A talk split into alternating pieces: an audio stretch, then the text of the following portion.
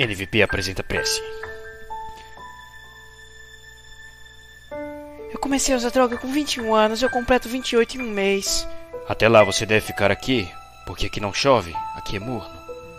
E quando Deus nos vê, Ele sempre vê a nossa vida inteira. Porque Ele é um ser de infinita bondade.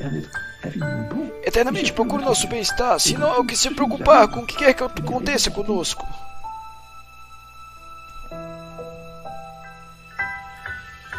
Uma pena que o mundo tenha perdido todo o sentido de Deus, é uma pena. Não tem mais razão para viver. Quando se abole o pensamento de Deus, por que continuar a viver nessa terra?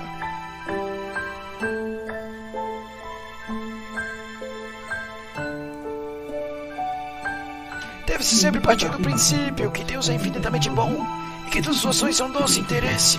Por causa disso, o cristão deve estar sempre contente, nunca descontente. Porque tudo que acontece é da vontade de Deus. Só acontece para o bem-estar de nossa alma. Bem, isso é o mais importante.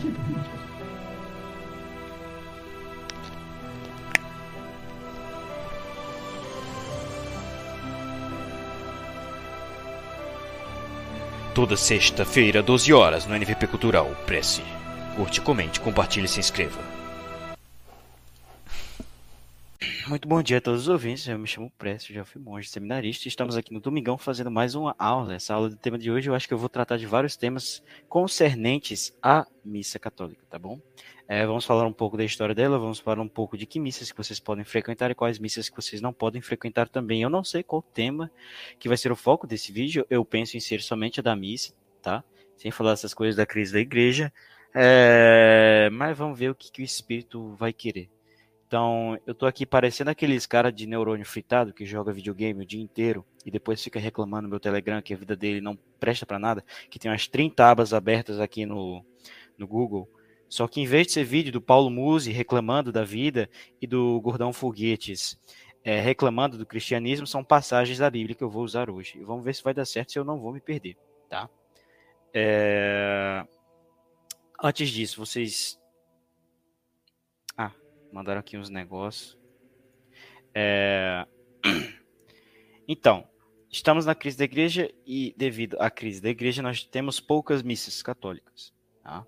Então, vamos em, em, de maneira simples explicar o que, que é a missa. Tá? Então, a missa católica, ela tem desde muito tempo um caráter sacrificial. Tá? Então, lá em 1930, um herege chamado Kramer, né, pode ver pelo nome alemão, então em português ficaria Kramer, né, C-R-A-N-M-E-M, C-R-A-N M.E.R. Kramer, né? ele fez toda uma revolução litúrgica e ele começou a fazer os primeiros experimentos. Ele, foi o causador desses primeiros experimentos da missa nova, como conhecemos hoje. Né? Então, muito antes do Papa permitir, lá em 1960, do Papa não, né? Do, do maçom permitir, em 1960, tá? A, a 1970, perdão é, essa missa de Satanás.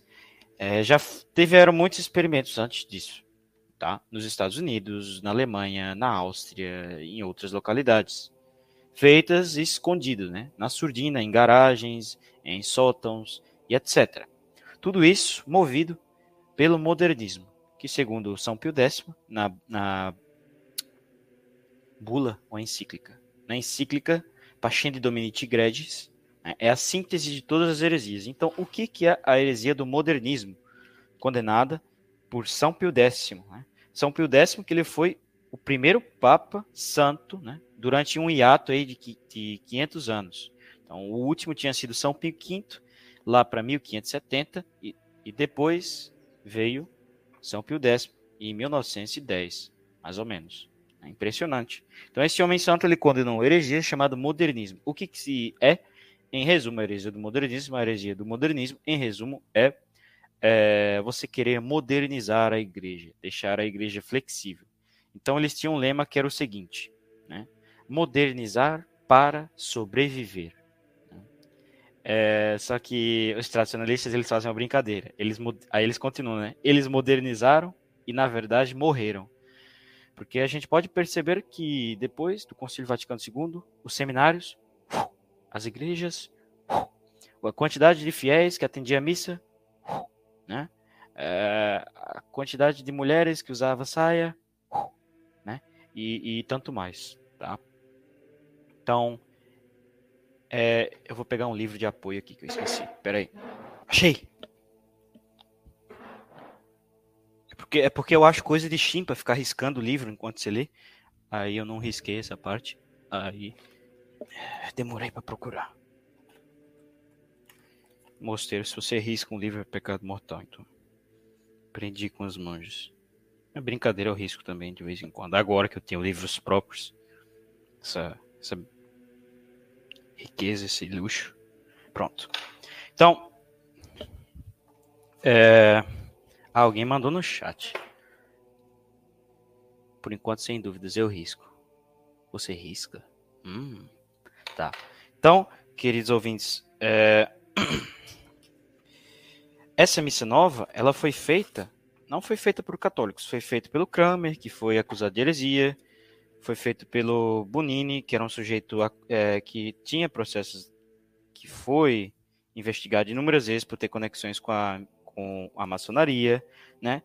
E Paulo VI, ele fez, ele simplesmente fez a missa nova com o auxílio de seis protestantes. Isso mesmo, tá? Então, eu tenho aqui até a foto deles. Então, dentre os participantes, havia seis protestantes. Ronald Jasper, Massey Shepard, Raymond George, Friedrich Kühneff, Eugene Brand, Max Thurian, né? representando, respectivamente, os anglicanos, o Conselho Mundial das Igrejas, os luteranos, a comunidade ecumênica de Taizé. Né? Acerca do papel deles, o bispo William Baum disse né, em uma entrevista pública, em 27 de junho de 1967. Né? Abre aspas. Eles não estavam lá como simples observadores, mas também atuavam como consultores e participavam integralmente nas discussões sobre a renovação da liturgia católica. Não significaria muito se eles apenas escutassem, mas eles contribuíram. Né?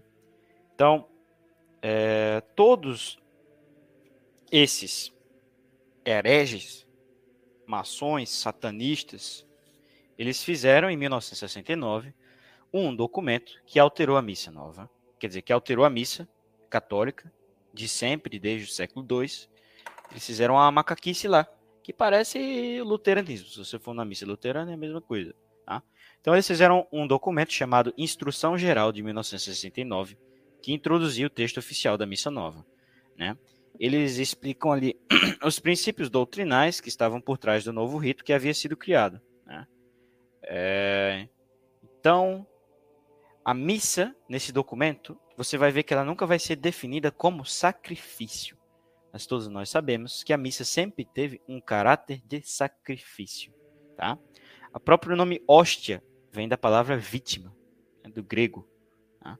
Vítima, no grego, hoje em dia tem essa acepção de vítima, literalmente, que, que é aceitável. Mas no grego, a palavra vítima, ela também, do grego e do hebraico, eu acho que é do grego isso, ela tem essa acepção de ser a pessoa que realiza um sacrifício, né? Num, numa liturgia sagrada, tá? Então, eles não falam em missa, em sacrifício nesse documento, né? Porque eles querem retirar a missa, tá bom? Eles só falam a ceia do Senhor, um termo utilizado pelos protestantes, né? E Assembleia Sagrada, reunião do povo de Deus, sob a presidência de um sacerdote, para celebrar a memória do Senhor. Né? Então, parece que é o Lutero escrevendo aquilo ali, tá? É, e foi o Lutero mesmo que ele fez isso. Ele fez exatamente isso, só que é 500 anos atrás, e na igreja dele. Depois os maçons invadem e fazem a mesma coisa, né? Então, eles falam sobretudo da ceia, da ceia, da ceia, não fazem essa instrução, não faz referência à presença real de Cristo, à transubstanciação. Em vez disso, ela fala que Cristo está presente na assembleia, na leitura, no sacerdote. Né? Então é aquela mesma coisa do, do, dos calvinistas que eles dizem. Que, se um católico pergunta, ah, você acredita que Cristo está no pão que vocês comem aí? Eles vão dizer, não, Jesus está em todo lugar. Ou eles dizem assim, não, em quem acredita ele está. Tipo, what? Enfim, eles não acreditam. Lutero dizia para não acreditar, ele não acreditava na Sagrada Comunhão. Por isso que ele não passou a ordenação, né, sacerdotal. Foi ou ele passou. Enfim, porque o neopentecostal é cringe demais. Eu não sei se ele passou, mas ele não acreditava na comunhão, tá? É... O papel do sacerdote é simplesmente do presidente hoje em dia e na missa luterana, enquanto no passado ele era quem oferecia o sacrifício. Por isso que tem padre aí, pecado mortal, celebrando missa ninguém liga. Ele, ele só tá lá para organizar, ser o, o showman. Né? Mas não, no passado era um sacrifício. E no sacrifício, no Antigo Testamento, tinha todo um protocolo de pureza que você tinha que seguir, tá? E só uma, só uma dúvida aqui, era o Padre Pio que chorava na, na missa ou tô confundindo aqui, só para confirmar? Ah, inúmeras pessoas choravam na missa. Então, na missa antiga tinha um objeto sagrado, que vocês podem pesquisar agora, chamado manipulum, né? Manipulo em português. É tipo um lencinho que você bota no seu braço esquerdo. E tem-se na tradição de que eles usavam esse lencinho porque São Pedro ele começou a carregá-lo porque ele chorava muito na missa. Né? Logo ele que negou a Cristo três vezes. Né? Isso foi bem tenso. Então, outros padres também choravam muito.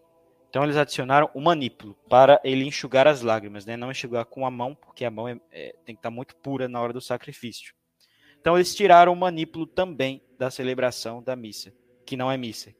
é, é, é um rito macaco. Vamos chamar não de missa, mas de rito macaco. Então, em resumo, é, a definição da missa é o sacrifício. Tá?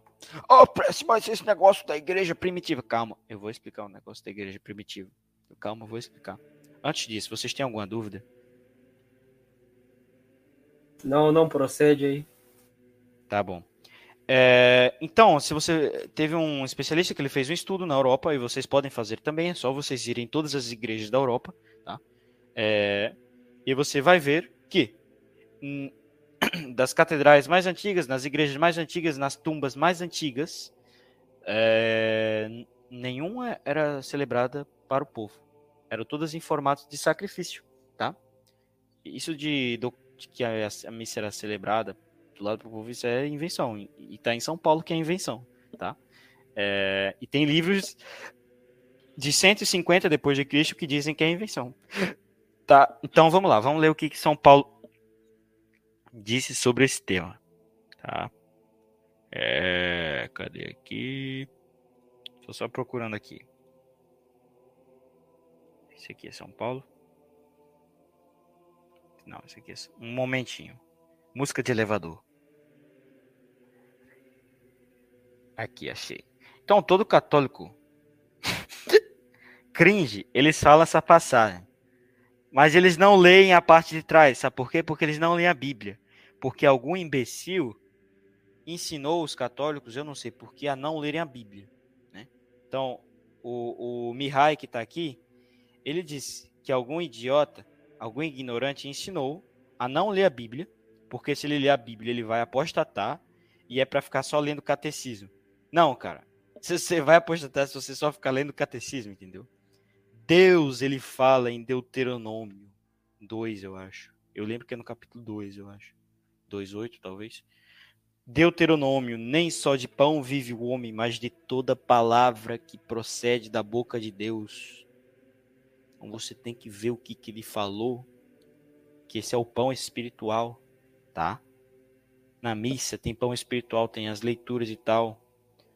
Oh, mas não sei o que, não sei o que. Sim, se você tiver uma edição lixo da Bíblia, toda adulterada, feita por jubileus mal intencionados que querem te fazer apostatar, a.k.a. a tradução do texto masorético utilizado pelos protestantes e mais recentemente por falsos católicos, você vai apostatar, porque tá tudo bagunçado, tá tudo errado e digo mais, de propósito. Mas se você pega uma edição boa, que é a edição do Padre Mato Soares, traduzido da Vulgata, né, daquela edições Realeza, editora Realeza, ou você compra o original de 1956, atenção, traduzido da Vulgata, não é da Neo Vulgata, que é a Eclésia, ela vem da Neo Vulgata, essa versão é um lixo, não compre, tá? É, ou a Bíblia Ave Maria, que é um é ruim, está no estado aceitável, tá? Se você não tem grana, se você vive aí com menos de um, de um salário de menos de um dólar por dia, né? Ou do Padre Figueiredo falou angolés, se você mora aí na, no, no Cudurismo ou no, em Portugal é mais fácil achar do Padre Antônio Figueiredo. Mas eu nunca achei, é muito caro, tá? É. Nossa, eu lembro que é, era essa ali, essa era essa aí que liam no, no mosteiro, cara. O bicho tinha uma passagem que tava tão engraçada, mãe. Tava todos os monstros lá querendo se cagar de rir, bicho. Era. Como é que era a passagem? É porque em algumas leituras, a gente tava num dia fazendo a leitura. Aí na Bíblia tem patermi, patermi, né? Meu pai, meu pai. Aí em português o padre Antônio botou ai, ai, ai. Aí, tipo, tinha uma passagem lá que tinha muito ai, tinha muito patermi. Aí o cara ficava toda hora, ai, ai, ai. Aí o monge ia se cagando de rir. E a gente tinha que ficar concentrado, cara, concentrado. Aí teve uma hora, bicho, que o leitor riu. Aí ninguém aguentou, velho. Essa eu não esperava, cara. Eu me segurando aqui. É, mas enfim.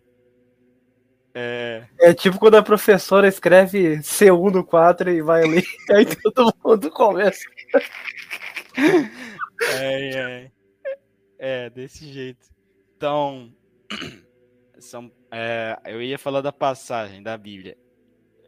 Vocês deveriam ler mais a Bíblia também, tá? Duas coisas que eu sempre falo: leia a Bíblia e pare de jogar videogame. Vamos lá. Primeira carta ao Coríntios, capítulo 11. Vamos dar uma pulada aqui para a parte que nos interessa aqui no tema da missa, tá? É... Pera aí, deixa eu achar aqui. Enfim, ele termina de fazer um comentário sobre como as mulheres devem se vestir. Ele começa: Fazendo-vos estes avisos, não vos posso louvar pelas vossas reuniões, né? É, as reuniões eram as assembleias. A palavra reunião vem da palavra assembleia. Eclésia, né? Eclésia também significa reunião. Né?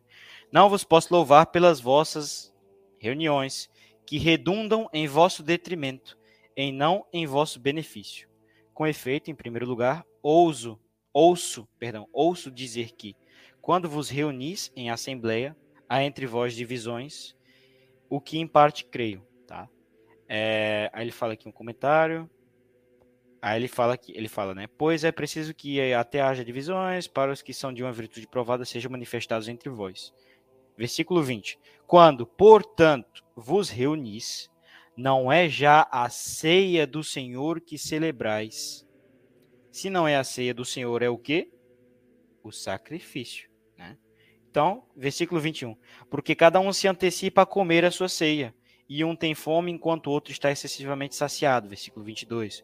Porventura não tende casas para lá comer e beber? Ou desprezais a Assembleia de Deus e envergonhais aquele que nada tem? Que vos direi? Louvar-vos-ei? Nisto não vos louvo. Então, o próprio São Paulo, ele reprime o caráter de ceia né, na missa. Então, quem sou eu para reprimir ao lado de São Paulo? Né? Então, vamos continuar o comentário dele versículo 23. Porque eu recebi do Senhor o que vos transmiti, que o Senhor Jesus, na noite em que foi entregue, tomou o pão e, dando graças, o partiu e disse: Tomai e comei, este é meu corpo que é dado para vós, fazei isto em memória de mim. Né? Então ele estava dizendo na época: Ó, é assim que você faz a missa, é assim que você faz sacrifício. Tá? 25. Igualmente também, depois de ter ceado, tomou o cálice, dizendo: Esse é o cálice da nova aliança do meu sangue, fazei este memória de mim todas as vezes que o beberdes, tal, tal, tal. Versículo 26. Toda vez que comerdes desse pão e beberdes desse cálice, anunciareis a morte do Senhor até que ele venha. Atenção, versículo 26. Todas as vezes que comerdes este pão e beberdes este cálice, anunciareis a morte do Senhor até que ele venha. Então, São Paulo ele deixa claro que a missa ela tem um caráter de sacrifício, né? Não tem um caráter de ceia, tá? É... Isso aí ele criticou e ele disse: não, não, não, vocês vão fazer desse jeito aqui agora, tá? do jeito que Jesus me ensinou. Ele me ensinou para fazer desse jeito. Tá? Continuando. É, aí, é, Aí agora tem aquela passagem que todo católico fala, mas eles não leem o mais importante, né? Que critica a missa nova ou não ensinam.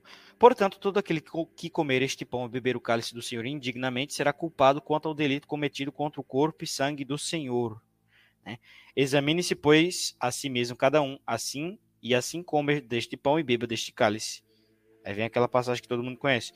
Porque todo aquele que o come ou bebe indignamente, come e bebe a própria condenação, não distinguindo o corpo do Senhor do outro qualquer alimento. Então, em latim, tem essa parte. Não distinguindo o corpo do Senhor de outro qualquer alimento. E é exatamente isso que fazem os falsos católicos hoje em dia. Para eles a comunhão é, é irrelevante, é só um processo do rito. Não é o corpo de Nosso Senhor católicos, inclusive que se dizem tradicionalistas, que estão negando isso que São Paulo disse. Querem saber um exemplo? Padre Paulo Ricardo, eu tenho um vídeo dele dando comunhão para mulher com decote horrível, para mulher de shortinho, para mulher com calça apertada, com decote é, de três, quatro dedos depois do pescoço, comunhão na mão e em pé, tá? É, dando comunhão na boca, ou na boca não, dando comunhão na mão para quem pedia, em pé, tá? Não são homens que se dizem tradicionalistas, mas no fundo são covardes, tá? Vamos ler a primeira carta a Timóteo, cap, é, capítulo 4. Será que é o capítulo 4? Isso, capítulo 4, versículo 1. Ora, o Espírito Santo diz formalmente que nos últimos tempos alguns apostatarão na fé, dando ouvido a espíritos enganadores e a doutrinas de demônios, né? Então, está claro, por meio da Bíblia, que esses padres, eles pregam doutrinas de demônios, doutrinas que são reprováveis ao próprio Nosso Senhor, ao próprio São Paulo, ao próprio São Justino Mártir, que eu vou é, explicar é, em breve, ao próprio Papa São Gregório Magno, a todos os santos e santas da Igreja Católica e tem mais alguém? Ah, e a, e a pessoas sãs da cabeça que professam a fé católica. Né? Então, é como diz aquela passagem. Deixa eu pegar aqui Mateus 24, 5. Tá? Capítulo 24, versículo 5. Pois são muitos que virão em meu nome, proclamando: Eu sou o Cristo, e desencaminharão muitas pessoas. E vós ouvireis falar de guerras e rumores de guerra. Todavia não vos desespereis, porque é preciso que tais coisas ocorram, mas ainda não será o fim. Né? Muitos vão chegar dizendo: Eu sou o Cristo. Né? O que, que é o Cristo? Cristo vem da palavra do latim, o ungido. O rei era ungido na cabeça para mostrar que ele tinha o Espírito Santo, tá? Que ele recebia o Espírito Santo. Então, vai vir muitas pessoas dizendo: Eu sou o Cristo, eu sou ungido, eu tenho o Espírito Santo, né? Que nem o Luiz Gonzaga de Carvalho Neto, que nem o Tales de Carvalho, né? Dois apóstatas que pregam esoterismo e erros, né? que nesses falsos padres que pregam a missa feita por seis pastores evangélicos e uma missa condenada por, pelo próprio Paulo, ou pelo próprio São Paulo, na Bíblia, tá na Bíblia, tá? É, e tá na Bíblia até dos protestantes. Eu acho que eles têm Coríntios 1. Né? O problema é que eles não sabem ler. Esse é o problema deles. Né? Eles querem saber hebraico antes de saber português. Como que tanca? Como que tanca? Me diga aí, tá? É Angola. Se alguém vai na missa nova, mas não sabe sobre a mesma, a comunhão é válida? Então, para ser missa, isso está nas instruções gerais é, do Conselho de Trento, se eu não me engano, sobre a missa. A missa tem isso, está no Conselho de Trento, nas atas do Conselho de Trento. A missa ela tem um caráter sacrificial. Então você pode rezar em latim, tudo bonitinho, tudo certinho, tá? Se você faz girado para o povo, perde o caráter sacrificial. Né? É, você reza em português, com violão, macacada, perde o caráter sacrificial. Se você reza em português um rito adulterado, que adulteraram até o rito da transubstanciação, então não tem essa transubstanciação, é macaco, não tem caráter sacrificial e não é nada. Tá? Então você está comendo um biscoito. Então, Deus, nas pessoas que estão na ignorância, elas podem, elas podem, Deus pode dar uma graça para elas na hora dessa comunhão, tá? Se a pessoa está ainda nessa ignorância invencível. Mas a partir do tempo que ela vai frequentando essa missa falsa e vai percebendo os erros, ele vai parando de dar essa graça até o momento que ele cessa completamente. Ele pode até dar a desgraça. Por que, que você está fazendo isso? Tá? Porque ele quer que você vá para a missa correta. Tá? Então, é uma graça que não é da comunhão em si, é uma graça especial, devido a esse seu carinho. Tá? Mas com o passar do tempo, ele vai parando de dar essas graças. Até que se cesse de vez e às vezes ele pode ficar zangado porque você fica de coupe nessa missa lixo que tem blasfêmia, é óbvio para todo mundo que tem blasfêmia. Presta, tu já viu a, a missa da maconha? A missa da maconha? Exatamente, só pesquisa aí no YouTube. Era... Deve, ser, deve ter aquela. É, é cara defendendo a maconha, cara, é padre, pastor, né, defendendo a maconha, mas que, que se diz padre. Deve ter, deve ter aquele baile de favela, né? Missa da maconha, cara. É, é, pois é, né? Tem, tem louco para tudo. Tem louco para tudo. Tem louco para tudo e tem idiota para acreditar em tudo que esse louco diz. Vocês têm alguma dúvida antes de eu prosseguir? Essa aula vai ser um pouco grande, mas eu acho que ela vai para o NVP. Então, se vocês quiserem aí seus 10 segundos de fama, que nem, que nem, que nem quando tem futebol feminino é, na, na, na, Rede Globo. As mulheres, mãe, eu tô na Globo! Então, vocês podem falar isso agora. Mãe, eu tô no NVP! então, vocês querem tirar alguma dúvida? Cara, uma, uma, não é nem dúvida, cara. Os maçons se preocuparam tanto em acabar com a tradição. Ah, vou acabar com a tradição católica, não sei o quê. Só que eles, querendo ou não, acabaram, acabaram com a própria tradição deles. Porque hoje em dia ninguém mais quer ser maçom também. Ninguém mais quer ser nada, cara. Tanto é que ah, tem é? ordem, ordem aqui perto. Não, eu digo a realidade que eu vivo aqui perto, cara, uma ação desesperada tentando introduzir qualquer macaco na, na ordem só pra botar ele no esquema de pirâmide e ficar endividado. Eu já vi cara assim. Quando eu fui no Rio de Janeiro, estavam para fazer lá uma maçonaria no meio de uma rua bem importante, gigante, parecia um shopping. Então acho que não, cara. Não, depende é... do lugar, né, cara? Aqui é uma maçonaria de tiozão, cara. Ah, isso aí é clube do whisky, pô. Essas maçonarias é. desse, do interior é clube do whisky. Cara, mas tem uns estados que tem várias é, templos maçônicos. Ou quando, ou quando eles não estão brigando entre si, né? Porque daí tem maçom que quer introduzir mulher na, na maçonaria, os caras, não, não, vai acabar com a maçonaria. Aí, esse preconceituoso, não sei o que. Eu já vi isso aí também. Nossa, cara. Adicionar de, mulher de... na maçonaria, bicho, ia virar uma guerra. Cara, eu acho que ela só deu certo porque não tem mulher, cara. Não tem fofoca. aí continuou secreto. É, tá? Então, é, a gente não deve achar que a missa ela só serve pra gente como um gato. Tem muito idiota que pensa isso hoje em dia. E, e esse rito falso corrobora nisso. Que a missa só serve para ter a comunhão. Não, não, não. A comunhão, a sua comunhão é completamente irrelevante para a missa. Para sua salvação de sua alma é, mas para a missa é completamente irrelevante. Ela é o sacrifício de Nosso Senhor de maneira incruenta. Esse é o sacrifício da missa que tem nos catecismos antigos, né, de São Roberto Bellarmine, se não me engano, que tem nas atas do, do Concílio de Trento, e etc. É o sacrifício incruento. O que, que significa incruento, né? Sem o derramamento de sangue, tá?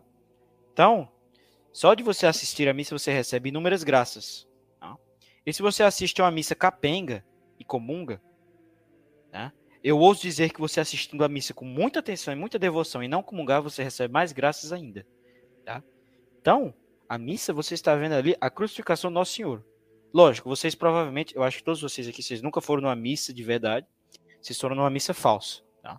Então, na missa de verdade, vocês estão vendo lá. E vocês veem o maior milagre de todos, né? Que, que é Deus entrando em pão, para Ele nos ajudar. Tá?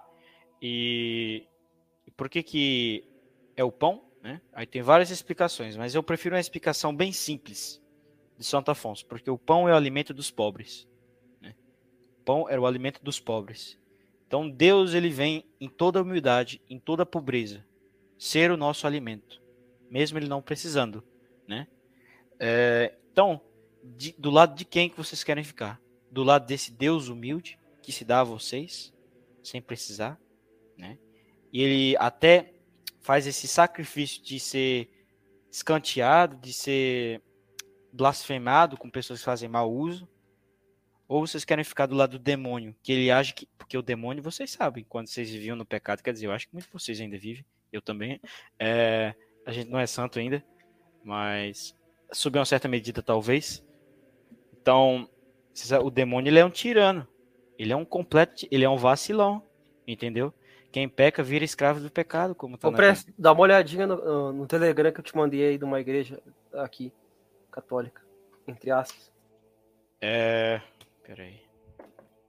Deixa eu ver aqui. Lá vem a bomba. Lá vem a bomba. Alguém tem alguma dúvida? Credo, cara. Mas isso, isso é. Eu acho que é permitido, sim. Mas é bizarro. Que tá muito mal feito. Tá? Depois eu falo. É... Essa não é na catedral, tem uma que é muito mais bonita. Ela tá em, é, no altar. Essa aí tá lá num canto, que é tipo um museu da, da igreja. É porque alguns símbolos, hoje em dia, eles foram. Eles foram atribuídos a, a satanismo, a, a, maçonaria, né? Mas alguns. É, eu já ouvi, eu, eu já ouvi falar que. A, eu já ouvi falar que a, igreja, que a igreja.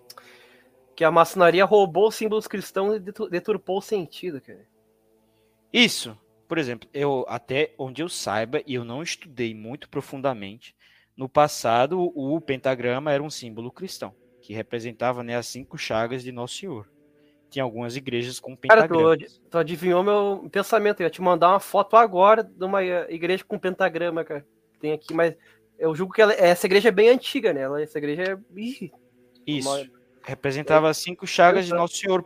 Eu não estudei muito profundamente esse tema, então eu não boto a mão no fogo. Mas pelo que parece, é isso mesmo, tá bom? Então, eles pegam. É o demônio, ele sempre faz isso. Percebam nos evangélicos. O que, que o demônio fez por meio dos evangélicos? Eles pegam algo sagradíssimo, que é a missa, que é a Bíblia, e eles tornam algo cafona, algo brega, algo é, nojento. Né? A leitura da Bíblia, um caminho que pode salvar, virou algo bizarro. Ah, isso é coisa do evangélico. É, vai vendo. Você vai... Quando você for pro inferno, o demônio vai ficar esfregando a Bíblia na tua cara. E vai ser a Bíblia do Padre Mato Soares ainda mais, tá? De 1956. Pra você deixar de ser besta, tá? É... É, Angola perguntou, e o pentagrama? Não, não sei, eu, sou, eu sei do pentagrama, tá? É... Tá. É, então vamos continuar. Então, a primeira descrição de missa documentada, oficial que nós temos pela Santa Igreja é de 150 depois de Cristo. Tá, tá muito, tá muito tardio para vocês ou tá bom essa descrição? Ou a igreja primitiva tem que ser antes de São Paulo e dos apóstolos? Que parece que é isso que os evangélicos querem. Né? Querem um bagulho ali pelas caridades. Ah, por que Jesus não rezava a missa? Ele não morreu ainda, ele estava lá. Calma, meu filho. Agora, qual o problema? Esse negócio da ceia é, é um negócio dos judeus, entendeu? Então, como São Paulo estava convertendo judeus, eita, não era para ter falado essa palavra. Ele tinha que explicar, galera, não é mais ceia, é sacrifício. Foi isso que ele explicou naquela carta que eu li. Galera, agora é sacrifício. Jesus ele pediu para a gente fazer um sacrifício. Não é mais uma ceia, vocês têm que ir mudando. Agora, como ele tinha caridade, né? Que nessa mesma primeira carta ao Coríntios ele escreve: a caridade é paciente. Então, se ele fosse completamente rambo de teclado, ele ia perder todos os fiéis, né? Então ele, calma, vamos lá, tô explicando aqui, tô corrigindo, você vê que ele corrige com muita caridade e tal. É... Então, primeiro texto é de São Justino Marte, chamado Primeira Apologia de Justino Marte. Né? Foi um texto que ele dirigiu ao imperador Antonino Pio, né? imperador romano de 138 a 161 depois de Cristo. E ele foi o quarto, entre aspas, né, do, dos cinco bons imperadores. Ele foi sucessor do imperador Adriano, tá? E ele mandou esse texto depois da morte de São Policarpo, mártir, né, foi bispo. Em resumo, ele falando assim: Ô, oh, mano, para de matar nós aqui, tamo de boa, pô. Que é isso, cara? Para aí, cara. Aí ele foi explicar na disciplina pro imperador, ó, oh, gente, é legal, vou mostrar aqui. A gente faz a missa, a gente faz o perdão dos pecados. Jesus, ele morreu na cruz, ele ressuscitou. Você lembra disso, né? Eu acho que Pôncio Pilatos falou para vocês. Esse negócio que ele ressuscitou, ele saiu voando, aí a mãe dele subiu pro céu também, né? Ó, a gente é legal. E teve uma hora nessa carta que ele explica o que é a missa. Tá? Então, ele vai falar aqui, eu tenho um texto, vocês querem que eu leia? Ou não? Lê aí, lê, lê. Tá. É, o esquema da missa que hoje oferecemos ficou praticamente estabelecido no ano 150, né? Como descreve o autor cristão São Justino Marte. Tá? Então, ele falava assim: num dia cujo nome se toma do sol, né, o domingo, os que moram na cidade e os do campo reúnem-se e então, quando há tempo, leem-se as memórias dos apóstolos. Isso que ele, a memória dos apóstolos é os evangelhos. E os escritos dos profetas, né, o Antigo Testamento, igual a gente faz hoje, não é mesmo? A gente lê o Antigo Testamento, depois uh, o Evangelho. Tá? Terminadas as leituras, o presidente, né, é, que quer dizer o sacerdote, dirige-nos um discurso. Né? Então, em latim, é, ele falou sermones, né, porque em latim Sermão significa discurso. Quando o padre dá um sermão, quer dizer que ele está dando um discurso. Então, quando ele falou discurso aqui, está dando um sermão. Então, o presidente ele dá um sermão, né, que é o, o presidente do sacerdote, né? É, eu não sei por que, que nessa. Eu não consegui chegar, checar a tradução do texto do São Justino, porque ele podia ter dito cerimoniário e o brasileiro aqui que fez essa tradução disse presidente. Tá, mas vamos continuar. É, então, ele dirige um sermão que nos pede encarecidamente que pratiquemos as belas lições que acabamos de ouvir. Tá? Aí São Justino continua. Então, leva-se o pão e um cálice com água e vinho ao presidente dos irmãos, que os recebe e oferece louvores ao Pai de todos, em nome do Pai, do Filho e do Espírito Santo. Depois prossegue com certa detenção, recitando uma prece de ação de graças. Né? Abre aspas aqui o comentário do padre. Aqui hoje chamamos oração eucarística ou cânon da missa, em que se inclui a consagração. Continua aqui o São Justino. Porque ele nos fez dignos de participar desses dons. Quando termina as orações e a ação de graças, todo o povo presente responde: Amém. Né? Comentário do padre. Este é o grande amém da nossa missa que se diz depois do por Cristo com Cristo em Cristo, né? e logo antes do Pai Nosso. Então, continua São Justino. Depois da ação de graças do presidente da resposta do povo, os diáconos, como se chama entre nós, distribuem o pão e vinho entre os que pronunciam ação de graças, e não os tomamos como alimento e bebidas comuns. Ponto. Do mesmo modo como nos foi ensinado que, pela palavra de Deus, Jesus Cristo nosso Senhor se encarnou. Assim também esses alimentos, para os que tenham pronunciado as palavras de petição e ação de graças, são a verdadeira carne e verdadeiro sangue daquele Jesus que se fez homem e que entra na nossa carne e sangue quando recebemos, tá? Primeira Apologia, São Justino Mártir, capítulo Bem, 65 o... 67. Só vou interromper por causa de uma pergunta que me vem na cabeça. É, é pecado, tipo, tu morder a hóstia? Porque eu, eu, ouvi que antigamente era, mas hoje em dia padre morde, tudo, todo mundo como se fosse uma bolacha. Eu acho muito estranho, que eu aprendi desde pequeno que não pode. O padre é porque ele pega a hóstia grande. Então eles têm lá o. Eu não sei se morder que nem um hambúrguer, não. Mas você pode triturar um pouco nos dentes de dentro. Que ele bota ela inteira e morde quando já está na boca. Não é para morder, morder que nem um hambúrguer, tá? É... É... Peraí, peraí, peraí. Nossa, eu esqueci de tudo. Não, a forma que vocês devem comungar é a seguinte: vocês botam a língua para fora, como se vocês estivessem esti é, quando vocês forem comungar na missa tridentina, tá? Vocês estiram a língua, tá bom? Como vocês faziam quando era criança. O padre vai botar na sua língua a comunhão, porque senão ele vai ter que enfiar a mão dele na sua boca. Isso não é legal. Você estira a sua língua, ela vai para dentro e você já você porque tem dois métodos, né? Tem o método do padre Léo 13, que ele é contra o método de São Francisco de Sales, e tem o método de São Francisco de Sales. Então não sei com qual você fica, né? Mas eu prefiro do padre Léo 13. É... Não, atenção, não estou falando do Papa Leão 13, é do Papa Léo 13. Léo Trece. Tá? É, então, você pega e você joga para dentro. Tá? O São Francisco ele dizia que era para você deixar no céu da boca, deixar sorver e depois você engolia. Pode usar qualquer um dos dois, mas é importante que você coma antes de sorver completamente, né? Porque é alimento espiritual. Tá? Alguém mandou algumas perguntas aqui. Ó, oh, vocês conversando no meio da aula. Ah, vocês são muito cringe, cara. Vocês são intancáveis. É, Ícaro, eu não acho que seja imoral ou pecaminoso. O quê?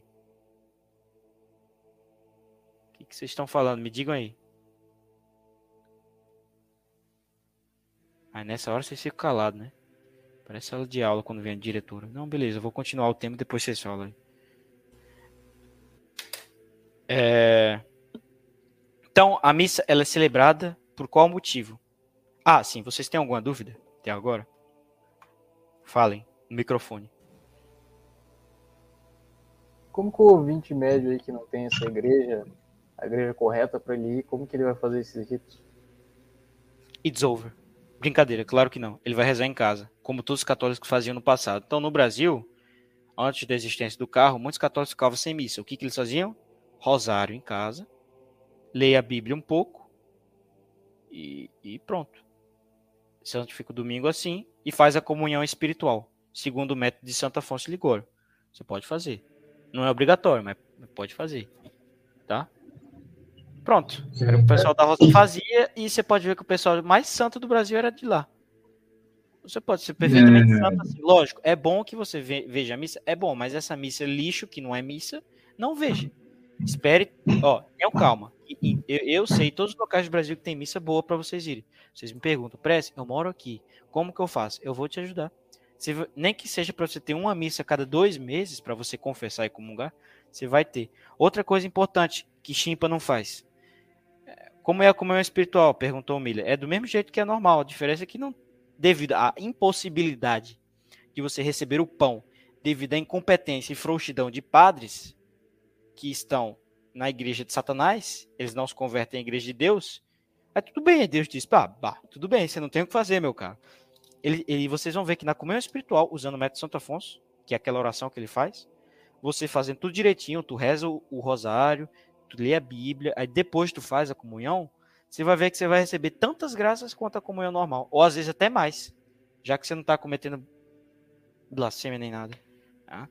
Então, não pode comer a blasfêmia que nem um chiclete. Não. Não sei quem foi que te ensinou isso. É, Angola, mas a missa nova não é sacrifício. Exatamente. Ou vocês acham que é sacrifício? O padre nem se ajoelha mais.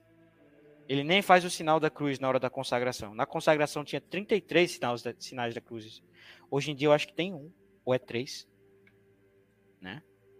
Não tem nem respeito a Deus. Como é que é um sacrifício sem respeito? Como é que a gente oferece algo a Deus sem respeito? Não é para os homens. Né? Então, Angola, a missa tridentina fica, o padre fica de costa e é em latim. Mentira, o padre não fica de costa para o povo. Tá todo mundo olhando para Deus, isso é diferente. Olha, olha como os modernistas ele falam, não, ele tá de costa pro povo. Não, mentira, ele tá olhando para Deus. Ele tá de frente para Deus. Pronto, acabou. O povo tá de frente para Deus também. Acabou. Isso é, é, é- Não, porque eu tô falando isso porque os modernistas eles falam isso de forma pejorativa. E mesmo você dizendo que é algo bom, no subconsciente dá algo pejorativo, entendeu?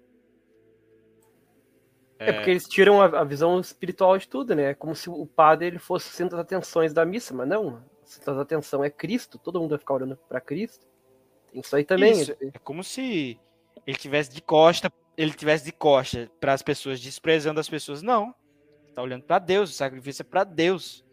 Agora, hoje em dia, Paulo, né, é, Montini, né, chamado de Paulo VI, ele diz que é, é, tem que ter a participação. Depois eu pego a passagem específica, eu não estou aqui. Eu acho que é na, na encíclica, na falsa encíclica Gaudium et Spes. Que ele diz que a missa tem que ter a participação do povo. Não, meu filho. Se não tem gente, se você é um eremita, vai estar lá as almas do purgatório vendo a tua missa. A missa é um sacrifício. Acabou, não precisa de você. Só precisa do padre. Tá? Então a hóstia vai diluindo na boca que nem uma pastilha. Ó, cara, eu já falei, eu não vou repetir. Vamos seguir pauta. Tá? É...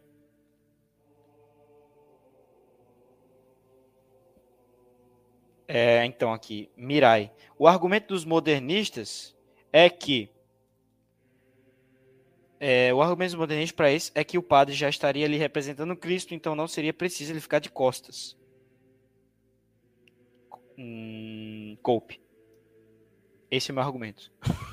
Sim, ele representa Cristo, mas ele está fazendo um sacrifício. Um sacrifício se faz onde? Num altar, não numa mesa. Tá bom? É... Numa mesa. Que, sacrifício é esse? Parece uma festa a missa dele, parece uma ceia. Essa ceia que foi criticada por São Paulo, essa ceia que foi criticada por São Justino, essa ceia que foi feita pelos jubileus e, e Jesus disse: rapaziada, vocês estão fazendo tudo errado. Eu vim aqui para ensinar do jeito certo. Entendeu? Tá? É... Essa missa que foi criticada por São Pio V, essa missa que foi criticada pelo Padre Pio, que se negou a rezar a missa nova, né? o, o, o santo mais comum, padre dos últimos tempos. Também teve outros santos aí do século XX? Mas ele é o que era padre mais famoso, teve milagres públicos.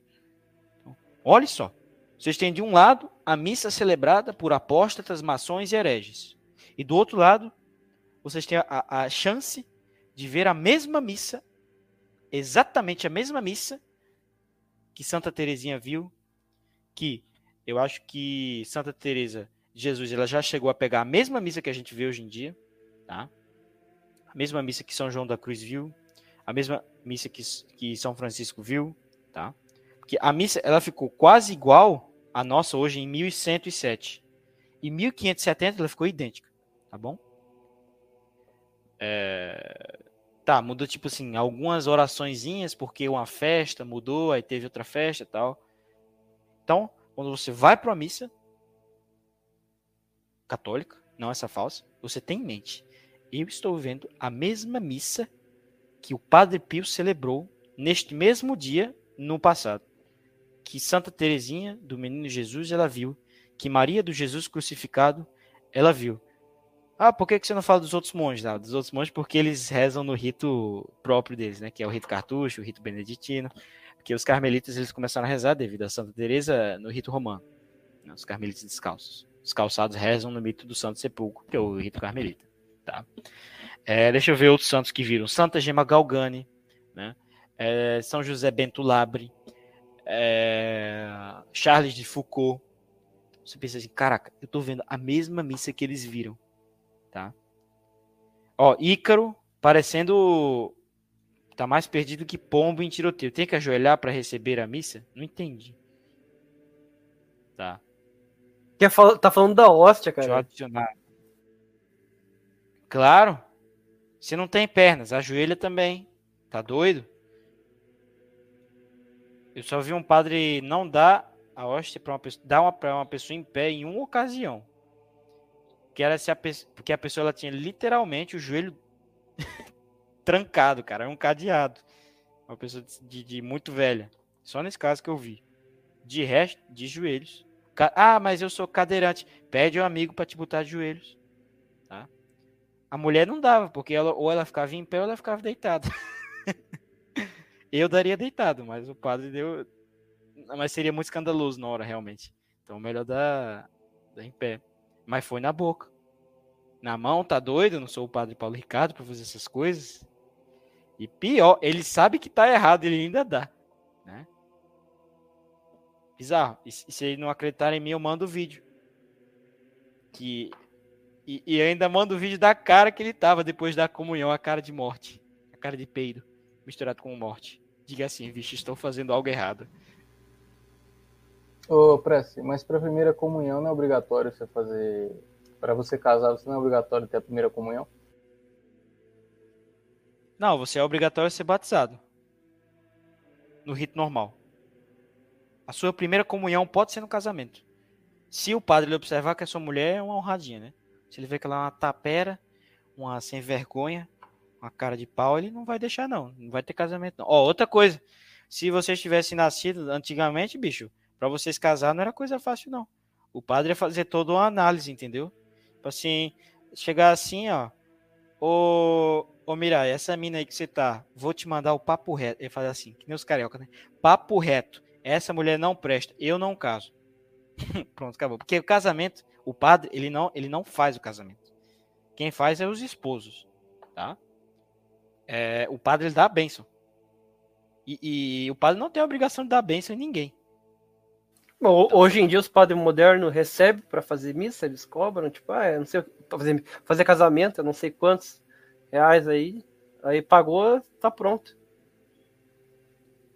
É, pra divorciado, não tá nem aí, só quer o dinheiro. Só quer o dinheiro, mas é, o padre pode, pode cobrar, entendeu? O padre ele pode cobrar.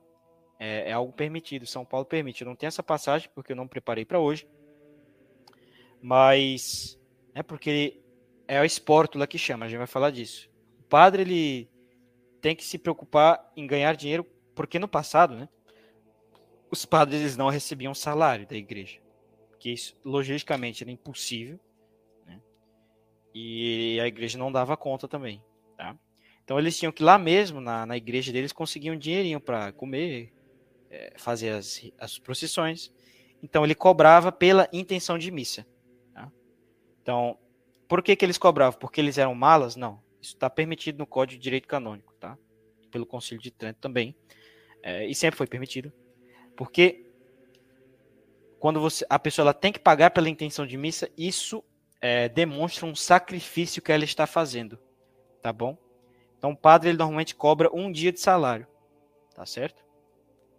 Ah, padre, mas eu sou muito pobre mesmo. Tem, tem um vídeo aqui que é muito pobre. Ele te dá um desconto, tá? Ele vai ver lá um dia de salário teu, ele te dá um desconto. Padre, eu não tenho um real no bolso.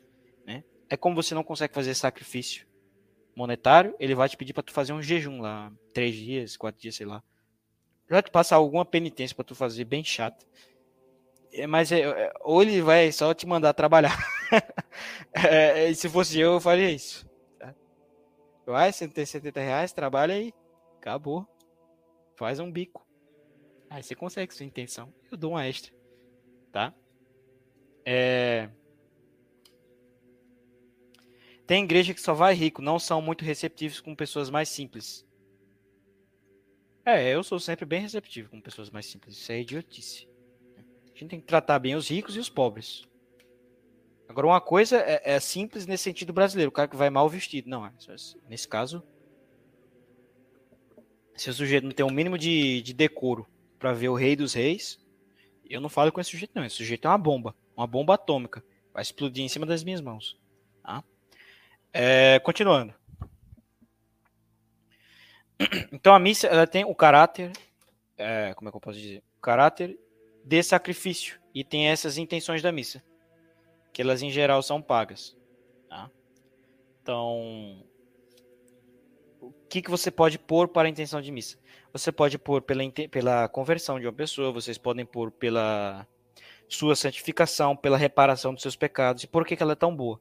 Porque ali na missa é o próprio Jesus pedindo. Ah, mas se o padre está em pecado mortal, não tem problema, isso é irrelevante. Ele está celebrando missa do mesmo jeito. Então, é o próprio Jesus pedindo aquilo, não é você. O prece, o blusão, o Alanzoca é Jesus pedindo para Deus, né? É como diz no Salmo 109, Dixit Dominus Dominus meus, seria dextris meis. Disse o Senhor ao meu Senhor, né? Sentai à minha direita. É... Onde é que eu tava? Tá falando do que, minha gente? Ah, da, da intenção. Você pode botar para conseguir uma namorada? Não recomendo.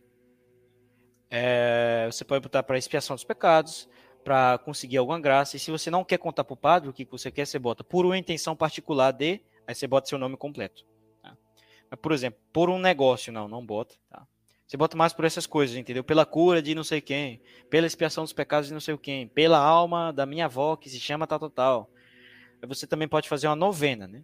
Você botar, pedir para o padre fazer nove dias seguidos a mesma intenção, pela cura de Joãozinho Pedrinho.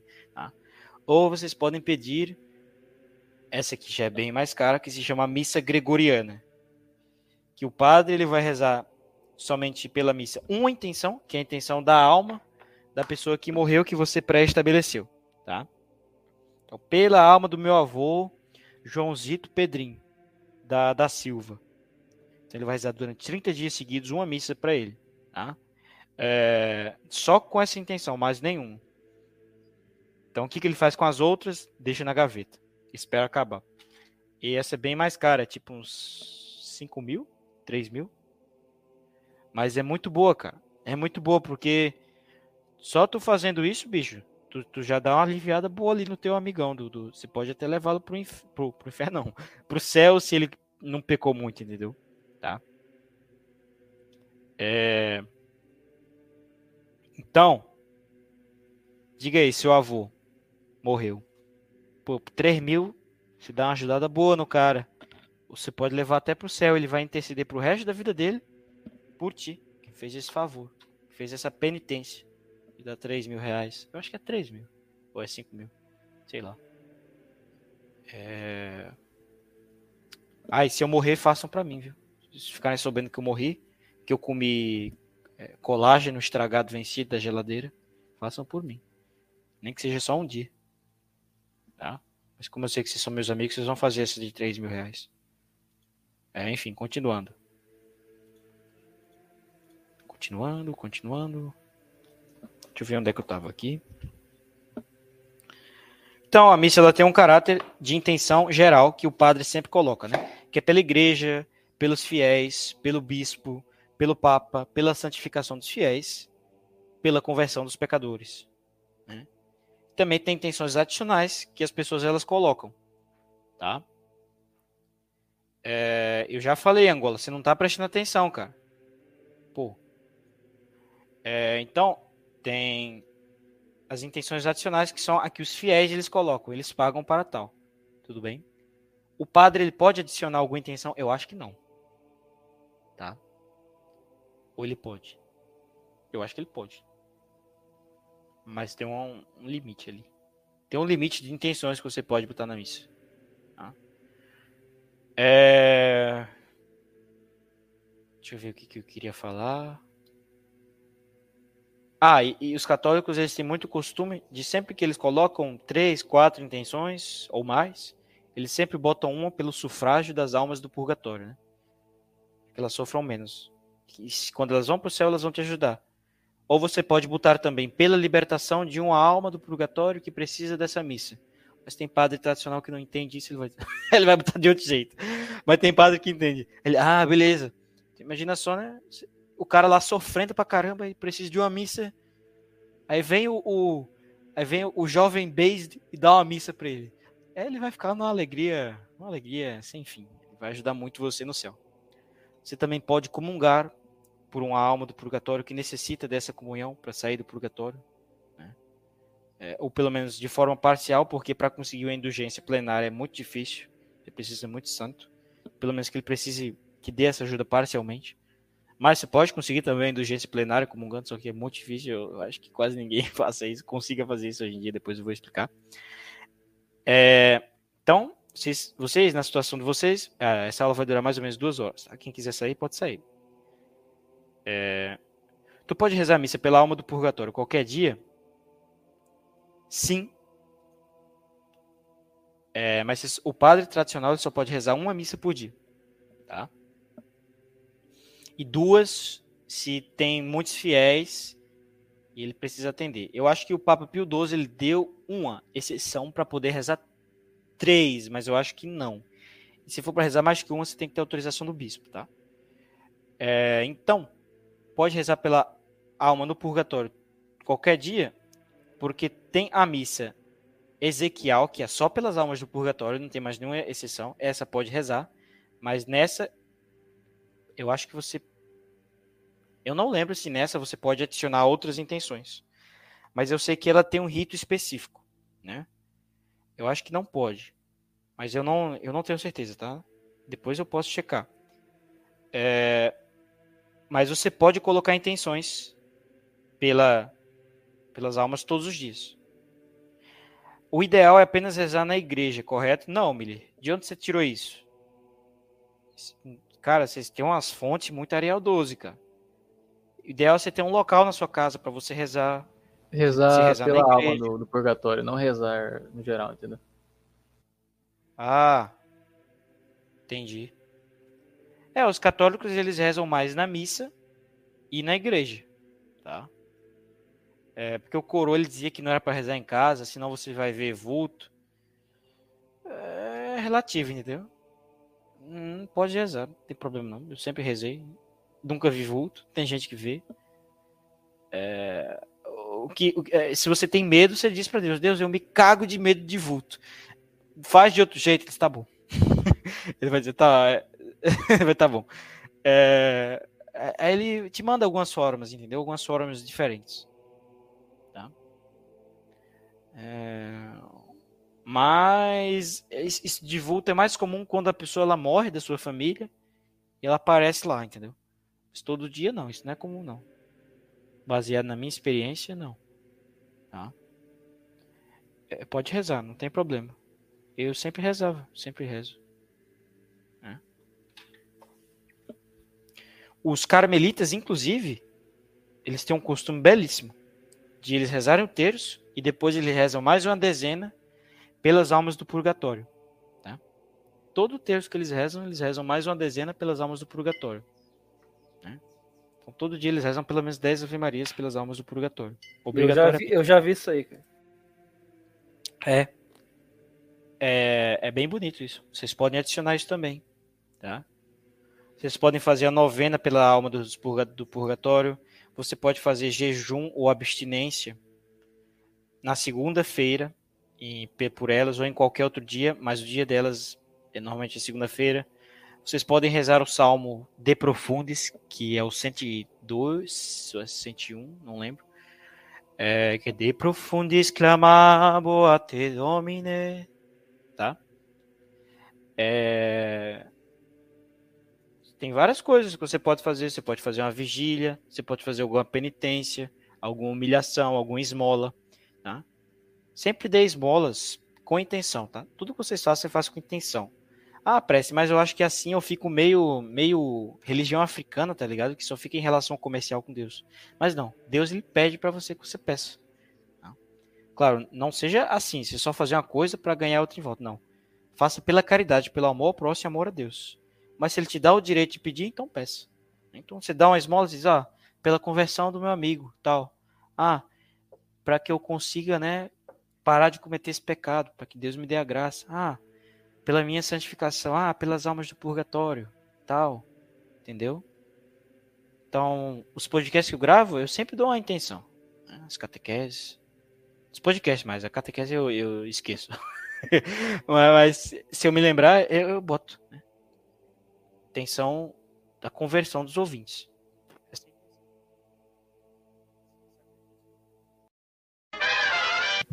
Tá ruim o microfone, meu? Eu, eu, acho que tá muito baixo, tá com ruído também. É, é, são, né, são sabotagens aí. Vamos ler, como que vocês veem a missa? É, então, no começo da missa, né, antes da missa começar, ah, e sobre a comunhão espiritual, para terminar, é bom que vocês façam todo dia, depois de vocês rezarem o terço ou o rosário, é, depois desse período mais longo de de oração que vocês fazem durante o dia. Então, antes da missa começar, você chega na igreja, não precisa rezar com fórmulas prontas, eu nem gosto muito disso, só o principal, né? Como eu expliquei na aula do Rosário, vocês têm que sempre fazer coisas interessantes. Se for ficar com fórmula pronta, sua fé vai esfriar. Tem que sempre dar combustível. Enfim. É... Desde o começo da missa até o padre subir ao altar, faz com ele a preparação, que consiste em te apresentares a Deus, confessares a tua indignidade, em pedir perdão pelos seus pecados, né? E também a indignidade de ver a missa. Você está ainda ali no momento da crucificação do Nosso Senhor. Né? Você pensa, Deus, eu, eu não merecia isso, mas eu estou aqui. Eu não merecia. O que eu merecia era ficar sozinho, isolado. Mas você me deu a graça de encontrar uma missa. Tá? Então, quando o padre começa a missa, até o Evangelho, considera a vinda de Nosso Senhor neste mundo, lembrando-te dela com a representação simples e geral. Do Evangelho até o Credo, considera a pregação de Nosso Senhor. Né? E diga-o sinceramente se queres viver e morrer na fé, praticando a palavra divina e na união da Santa Igreja Católica. Do Credo até o Pai Nosso, né, que é, é o Pai Nosso ele é depois da, da consagração, aplica o teu espírito à meditação da paixão e da morte de Jesus Cristo, né, as quais se representam atual e essencialmente neste santo sacrifício. Olha, São Francisco de Sales já está dizendo aqui, a missa é um santo sacrifício. Continuando. Que oferecerás em união com o Padre e todo o povo a Deus, o Pai de misericórdia, para a sua glória e salvação. Do Pai Nosso, a comunhão, é, é, excite o seu coração, por todos os modos possíveis, a querer ardentemente unir-se a Jesus Cristo, pelos laços mais fortes do eterno amor. Eu recomendo a oração de Santo Tomás antes da comunhão, ela é muito boa. Ela é meio grande, mas é boa decorar, vai ajudar muito antes da comunhão. Da comunhão até o fim, agradece à Divina Majestade por sua encarnação, vida, paixão, morte, também pelo amor que nos testemunhou nesse santo sacrifício, né? conjurando por tudo isso ser propício, propício a ti né? e todas as pessoas da igreja, se ajoelhe em profunda humildade e receba a bênção que Nosso Senhor te dá na pessoa de seu ministro. E eu complemento aqui, São Francisco, né? A pensar um pouco nas dificuldades da semana e como vencê-las e como se to tornar uma pessoa melhor e não fazer as, as iniquidades que você fez durante a semana. E sempre você lembrar que você não deve ser uma pessoa diferente na missa. Você deve ser sempre a mesma pessoa. Então, prece da missa é o prece de casa, é o prece que dorme, é o prece que reza, é o mesmo. Porque tem gente que parece aquele personagem do Batman, os duas caras. Na missa de um jeito, na confissão de um jeito, mas em casa é o cara de pau, sem vergonha. Né? É, vocês podem rezar durante a missa? Pode. Tá? Pode rezar. Ave Maria e tal. Mas o que eu recomendo, baseado na minha experiência, é bom você ler o texto da missa antes completo. Tá? Eu rezo bastante o texto antes da missa. Tá? Mas o melhor, na minha opinião, é você ler o texto da missa. Tem esse livro aqui que eu vou mostrar para vocês na câmera. Aqui, ó. Opa. Esse livro tem todo o texto da missa tridentina, né, do, dos domingos, missal romano cotidiano. Então, por exemplo, vamos pegar aqui a missa do quinto domingo depois da Epifania. Aí ele tem um texto explicando todo o significado do domingo. Aí ele te dá aqui embaixo várias passagens da Bíblia para você ler, para você entender melhor esse domingo, tá? Então você pode fazer isso duas horinhas, três horinhas antes da missa, ou no dia anterior, na noite anterior, tá? Você lê, você vê o domingo, você lê as orações antes, lê o evangelho antes, medita antes esse, esse evangelho, essa epístola, para na hora da missa você ir pensando em tudo isso. Eu gosto de fazer assim. Tá? Vocês na missa fica meditando isso. Meditando na paixão do Nosso Senhor, daquela forma que eu disse. Tá? É, esse livro, esse livro é muito bom. Ah, parece que sou muito pobre. Tá bom. Você ainda tem que comprar o livro. Alguém perguntou alguma coisa. Prece, me coloca de novo. Ah, porque saiu todo mundo, desculpa. O Solino. Vou botar o meio agora. Vou botar o Miller. Ah, não. Vou tirar o Mihai. Vou botar o Miller. Vou botar o Ícaro. Pronto. Ah, não, não pode não. Vou tirar o Licareca. Vou botar o Ícaro. Pronto. Querem falar alguma coisa? Querem tirar alguma dúvida? Ó, quem quiser ir tá fora, é... avisa aí, me adiciona aí, papapá, quero falar. Fala aí. Tem alguma dúvida antes de eu prosseguir? Parece, quando você fala assim que a gente tem que meditar, por exemplo, a gente vai meditar quando está rezando o terço, uh, a gente vai meditar nos mistérios, a gente tem que só imaginar o mistério ou a gente tem que fazer uma reflexão em cima daquilo? Ah, porque se você só ficar com isso de imaginar, vai vir um demônio, vai botar, né, a, uma mulher de má vida e vai botar a Anitta no meio dessa imaginação isso vai ferrar toda a tua oração. Não, cara. Para você, eu gosto de meditar em forma de palavras. Porque qual é o problema? Os santos, eles tinham as imagi eles, eles eram muito puros. Os santos e as pessoas do passado, tá? Então, eles nunca viram mulher pelada do jeito que a gente vê hoje. Né? Santa Teresa, provavelmente ela nunca viu um homem pelado na vida dela. São João da Cruz, provavelmente nunca viu uma mulher de shorts na vida dele. Então, o demônio ele pode se usar disso, que eles não usavam no passado. Então, a imaginação deles já, já era muito pura, eles conseguiam fazer isso. Eu prefiro por meio da reflexão, entendeu? E refletindo por meio de palavras. Daquele jeito que eu expliquei na aula 11. Imaginação não é muito bom. Mas é bom que essa reflexão ela seja bem emocional, que ela toque o seu coração, entendeu? Então, você só imaginar a cena e se achimpa. Os santos eles não faziam assim. É, eles imaginavam, faziam essa reflexão que eu disse, mas como eu disse, para eles era mais fácil do que para nós. Então eu recomendo só essa meditação, a palavra, tá? Que é inclusive como os beneditinos fazem, e dá muito certo. Alguém tem mais alguma dúvida?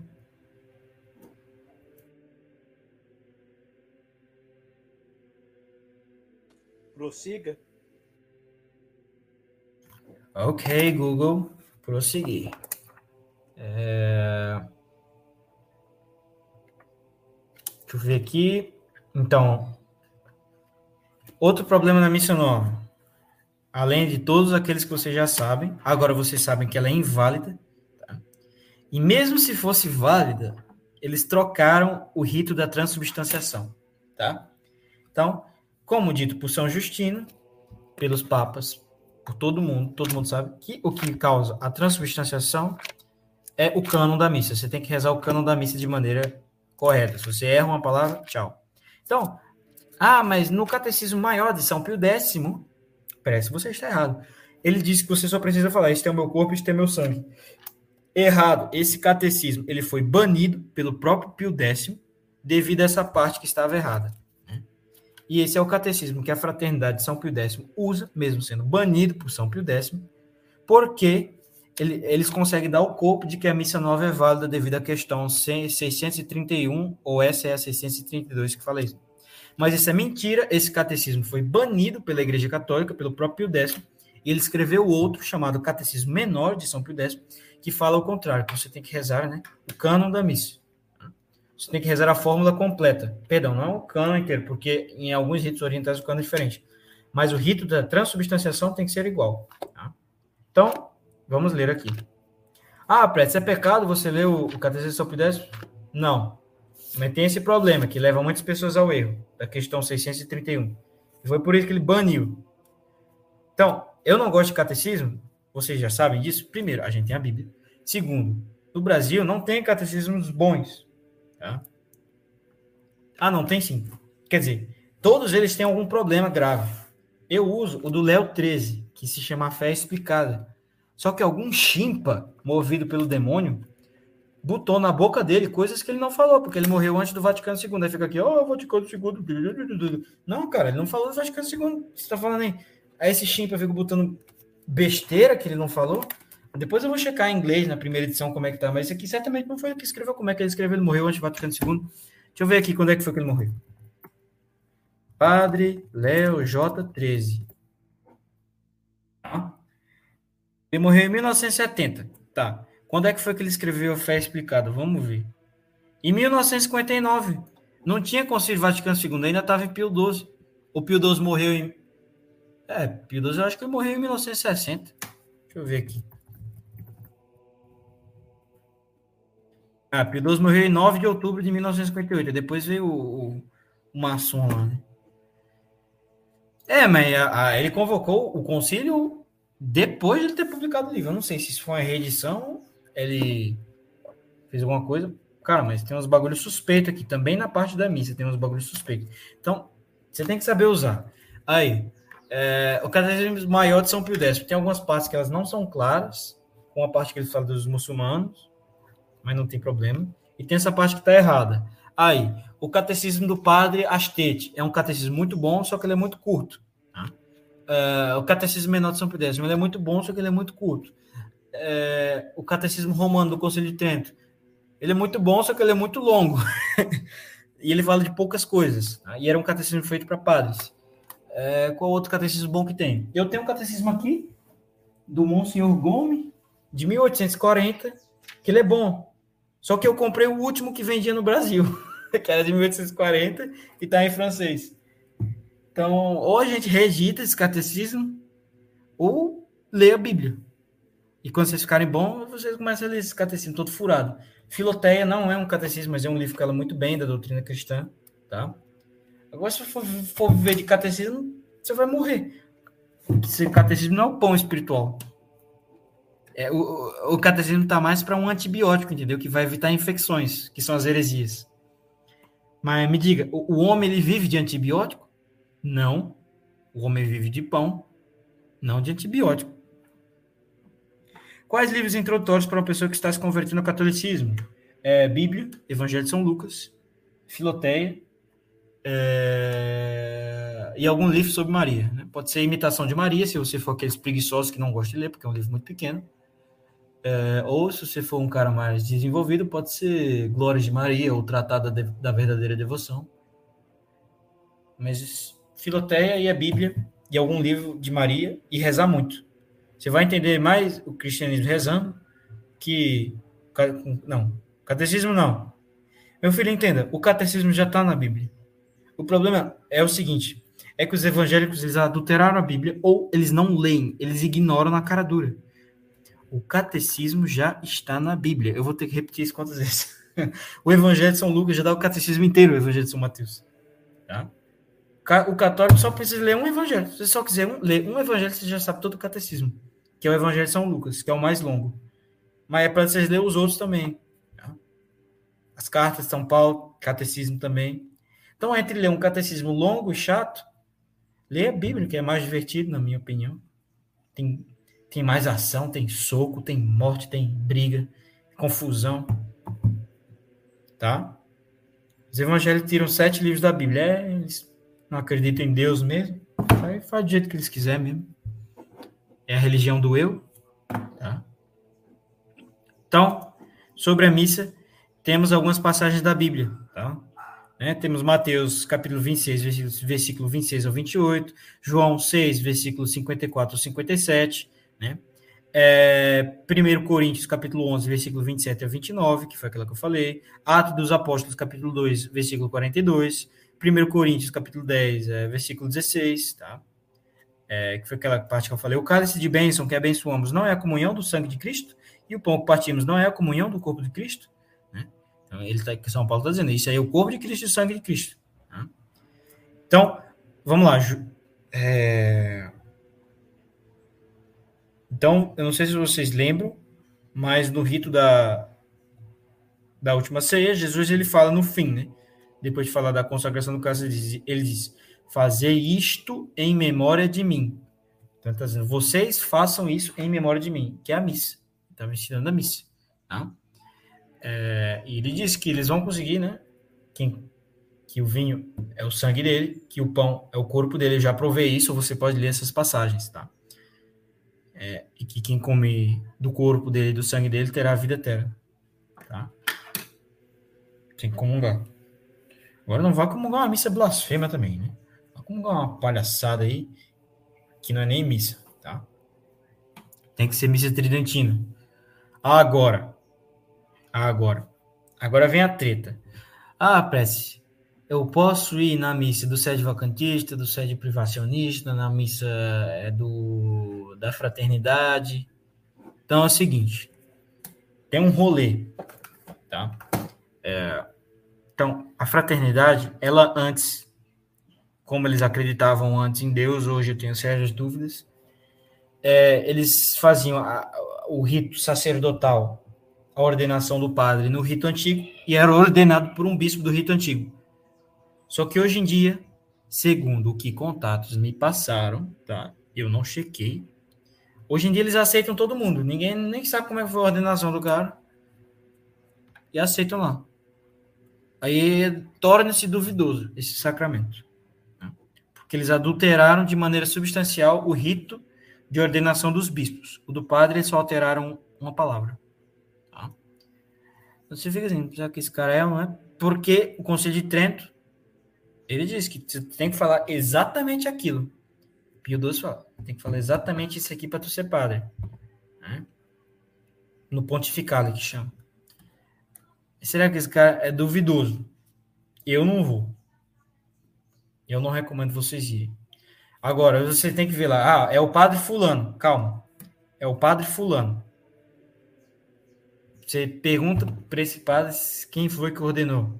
Veja se foi um bispo tradicional. Se foi um bispo tradicional, provavelmente ele foi ordenado no rito antigo. Mas é bom você perguntar também. Mas muito provavelmente é. Aí se ele foi, você pode confessar com ele sem problema nenhum. Pode comungar na missa dele. Tá? É, eu não gosto de dizer amém na missa dele que eles estão, eles têm erros ali, tá? Sobretudo de fazer uma missa em união com um herege, que é a fórmula correta de você usar hoje em dia, que o Papa Francisco é um herege, ele não é um papa, tá? Porque para você ser papa você tem que ter fé católica. Então a fórmula correta é você dizer una com o Papa Nostrum, né? Você diz estamos unidos ao papado, que a gente fala no cano e ele fala una com o Papa Francisco e o bispo da minha região, que provavelmente é Pedrofi, né, que não é católico, Então, é, eu não comungo nessas missas, mas se você quiser, você pode ir. Tá? Se não tiver nenhuma missa que eles falam né, com o Papa Nosso, você pode comungar, pode confessar. Eu só recomendo confessar se você estiver em pecado mortal. Não recomendo confessar pecado venial. Porque é aquela coisa, é um padre que está no erro, que ele está na heresia, que eu já expliquei em todos os episódios, e ele vai tentar te convencer para tu cair nessa lorota. E também porque é muito confortável você ficar ali, eles têm uma igreja bonita, eles têm um canto gregoriano, né, Genitori, Genitoque. Aí você vai se encantar e às vezes tem gente que é frouxa, que fica confortável ali e pronto, acabou. Mas não. Você tem que ir na missa, una com o Papa Nosso. Jamais unida com um herege que não precisa nem dizer o que, que o Francisco faz, né? Tira foto com Lula, dá bênção para um comunista, excomungado, psicopata, né? É, que prega heresia nas encíclicas dele. É, Porque ele não tem a fé católica, ele não tem a fé católica, não pode ser papa.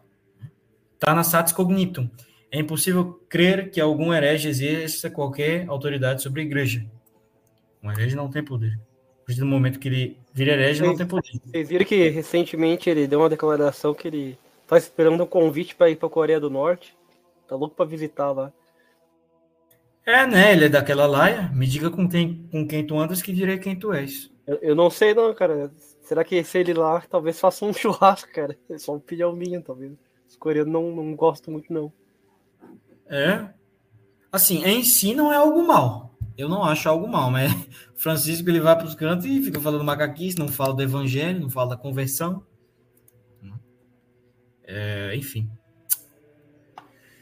Então a missa é isso. Então, quais são os grupos que rezam missa una com o Papa Nostro?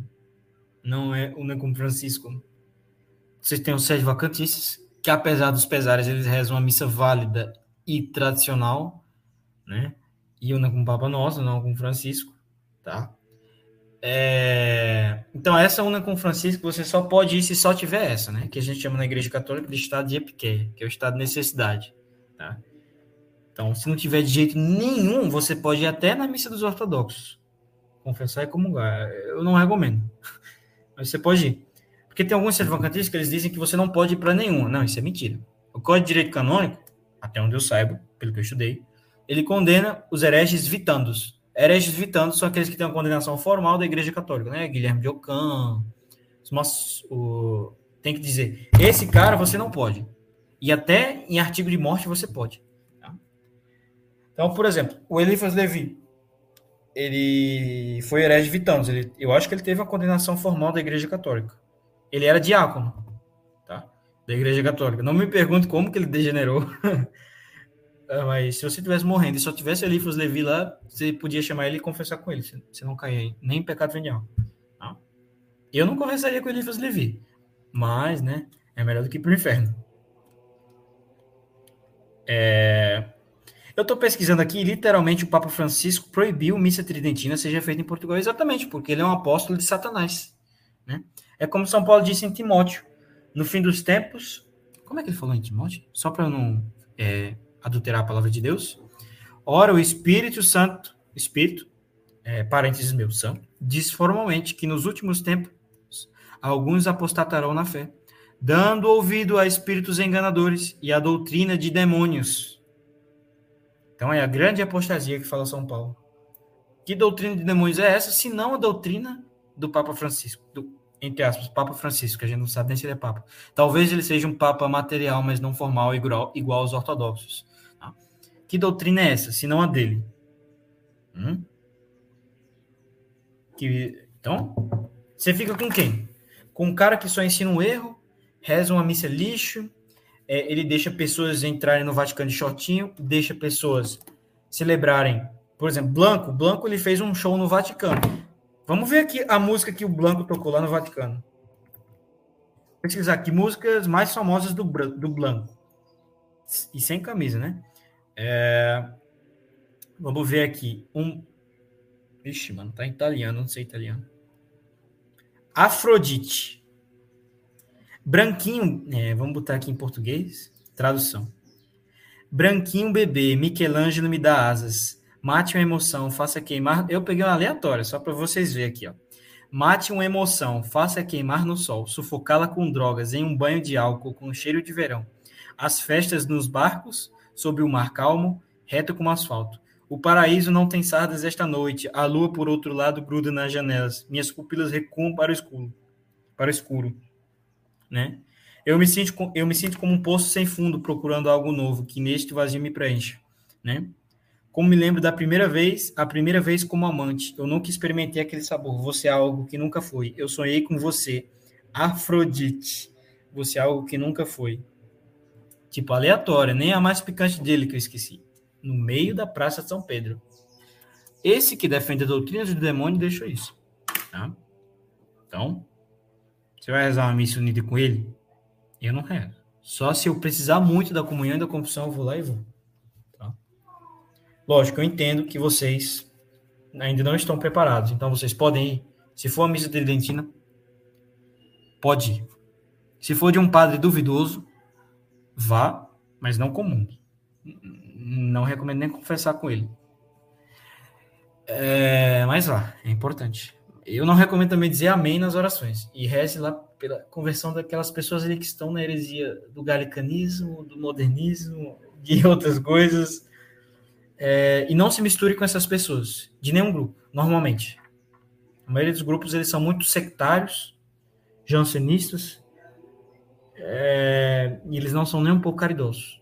Ah, prece, isso é muito it's over. Não, eu estou falando a verdade, para que vocês se salvem. Senão vocês vão nesses grupos, Aí você vai começar a fazer a mesma macacada que eles fazem, que é falar mal de todo mundo, falar mal do outro grupo, não sei o que, não. Não, isso aí vai te condenar, entendeu? Então, ficou claro as missas que vocês podem frequentar ou não? Então, estado de necessidade, sem missa, o Papa Nosso, que infelizmente hoje em dia são sede vacantistas sede prevacionistas que celebram, né? Você vai ter que, se não tiver essas missas, você vai ter que ir na missa da fraternidade, que eles têm padres ordenados no rito antigo e de bispos do rito antigo. Tá? Então é tudo normal, de como sempre foi no rito normal. Se não tiver essa, vai ter que ir nos ortodoxos. Tá? Angola. Se confessar com um padre válido de uma igreja modernista, até que ponto depois da absolvição, os conselhos dele. Tá. Então você também pode se confessar com padres ordenados até a década de. até 1969. Tá? Você pode também, não tem nenhum problema no estado de necessidade. Ah, mas os conselhos que ele vai dar vai ser tudo chorume, tá? Ignore completamente os conselhos dele. Tá? É, não só inspiração de Deus, não. Ele está em heresia, não usa nem batina, pecado mortal, celebrando missa horrível. Mesmo que você cometa um pecado mortal sem saber que você é, isso vai ter consequências na sua vida. E ele sabe que é o padre. Porque se a consciência acusa nós fiéis, quem dirá o padre? Mas você pode confessar com ele também, se ele for velhão assim. Você pode procurar um asilo de padres, porque hoje em dia padres se aposentam. é, e procure lá um padre ordenado antes de 1970, tem até, até dezembro de 1969. Então, geralmente, o católico estará só com Deus. Não, não. Tem vários padres no Brasil que celebram essa missa. Então, mas é, em geral, sim. Por isso que é tão importante rezar a missa com muita devoção quando ela tiver que tu só vai ter uma vez por mês, uma vez a cada dois meses. Né? É uma penitência que nós fazemos. Mas Deus ele está conosco na comunhão espiritual, no rosário, nas orações, ele está conosco. E hoje em dia até mais. Tá? Até mais espiritualmente falando. O seu anjo ele vai estar mais presente com você, se você é santificado aqui no passado. Né? Deus ele cuida de todo mundo. E saibam que apesar dessas dificuldades, o nosso prêmio no céu, se a gente perseverar será maior. né? É como diz Santa Teresa. Ela teve uma visão. Ela disse: Olha, os santos do, dos fins dos tempos, Deus preparou um trono muito alto para eles, altíssimo. Né? Vamos fazer esse esforço para ser os santos dos últimos tempos, porque estamos nessa época dos santos dos últimos tempos. É como diz 1 Timóteo. Né? É, então, ele, é, São Paulo vai dizer também algumas coisas que vai acontecer no fim dos tempos, tá? É, vamos, vamos ler de novo, é, 1 Timóteo capítulo 4. Ora, o Espírito diz formalmente que nos últimos tempos alguns apostatarão na fé, dando ouvido a espíritos enganadores e a doutrinas de demônios, seduzidos por mentirosos hipócritas, cuja consciência está marcada com ferro em brasa. Olha que interessante, seduzidos por, por mentirosos hipócritas, cuja consciência está marcada com ferro em brasa Ferro em brasa também dá a ideia de marca da besta, também dá a ideia de que o demônio ele é tirano quando ele nos domina. Então, pessoas que estão em pecado mortal. Tá? Continuando, com pessoas que cuja consciência está marcada com ferro em brasa. Então, quer dizer que eles têm esse peso na consciência, mas continuam fazendo errado por frouxidão, como eu expliquei anteriormente no caso do padre Paulo Ricardo. E eu não tenho nenhum medo de falar disso, tá? Isso aí no juízo final eu falo de tudo. Por que, que eu falo isso? De um padre. Por que, que eu falo mal de um padre? É com muito pesar, tá? Eu não falo isso porque eu gosto, mas é para alertar vocês desses falsos tradicionalistas, tá? Continuando, versículo 3. Seduzidos, vamos lá, voltando. Seduzidos por mentirosos hipócritas cuja consciência está marcada com ferro em brasa, que proíbem o matrimônio e o uso de alimentos que Deus criou, para que com ação de graças participem dele os fiéis e aqueles que conhecem a verdade. Então, tem um comentário do padre Mato Soares, que no fim dos tempos eles vão proibir alimentos que Deus criou, né? E hoje em dia eles estão proibindo o quê? Dizendo que a gente vai comer inseto, que não pode mais comer carne, quem comer carne vai ter que pagar uma taxa de carbono. Então a gente está no fim dos tempos, isso é óbvio. Quem não acha que isso é óbvio, veja o meu podcast de Apocalipse, Fim dos Tempos e Profecias. É, é óbvio. Daqui a uns 60 anos Cristo volta, se Deus quiser, ou, ou 40, assim. Nas minhas contas, uns nas minhas contas, o anticristo tem 10 anos. Se Deus quiser, daqui a uns 30 anos ele volta. Por isso que eles fizeram a pandemia, por isso que eles estão apressando a agenda mesmo sem ter aceitação, porque o anticristo já está vivo, ele tem uma missão a fazer. Na minha opinião, lógico, isso não é dogma da igreja. Né? É... Então, é só isso que eu tenho a dizer. Tá? Deixa eu ver se eu tenho mais algo a dizer sobre a missa. É, por exemplo, se você frequenta a missa unida com Francisco por covardia ou por conforto, né, é, você está pecando mortalmente. Você está unido com o herege, né? Mas se você frequenta nesse espírito de que não tem outra tradicional e que tenho que ir para comungar e para né, é, confessar, tudo bem. Eu não recomendo. Eu rec... Então, tem padre que diz que você santifica o domingo só com essa missa. Eu não sei, eu, eu não chequei isso ainda, tá? Nos documentos antigos. Mas eu recomendo que, na dúvida, você santifique em casa com o rosário e com a leitura da Bíblia, tá bom? Então, é, pode parecer uma mensagem triste que eu estou dando para vocês, mas é na realidade uma mensagem de esperança porque vocês estavam no catolicismo falso, no catolicismo dos maçons, num catolicismo criado por seis pastores evangélicos e um maçom, né? que foi inclusive acusado pela polícia secreta do Vaticano de homossexualismo um dia. E esse documento não foi resolvido, eles só queimaram quando ele entrou em poder. Mas enfim, voltando. É, é exatamente Sangola. Como é que é aquela frase? A verdade, como é que é? Buscareis a verdade. Nossa, a, a, a, frase mais simples da Bíblia eu esqueci agora. Bus... Conhecereis a ah, isso. Conhecereis a verdade, a verdade vos libertará. Né? Eu acho que é assim. Eu falando faz uma hora e quarenta, minha cabeça já não funciona mais direito. Tá? Então, vocês têm. O anticristo vai chegar logo logo quando colocarem a IA num corpo biológico. É, um IA não consegue ter alma, né? Mas o que o anticristo ele pode fazer é, é botar um tipo um processador na sua cabeça para tu tipo um VR na tua cabeça. Eu acho que isso é o máximo que ele consegue fazer. E obrigar você a, né, ter a, o passaporte da, da marca da besta, que vai ser igual ao passaporte da picadinha de abelha. Tá? Mas não, um IA não consegue ter alma.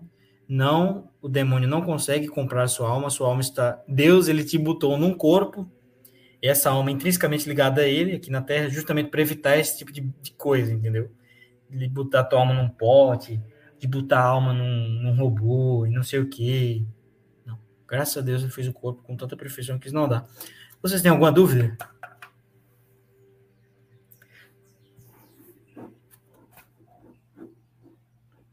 Beleza, ninguém tem nenhuma dúvida. Então, a, a missa, segundo São Grion Maria de Montfort, é a melhor oração que você pode fazer no seu dia. Em segundo lugar está o rosário. E ele fala isso com sendo um grande devoto do rosário. Tem, tem palpite, ou pode falar, quem tu acha que é o, anticristo, já que ele já tá vivo? Tá, não sei. Eu acho que ele é criança ainda, como eu disse, eu não sei quem.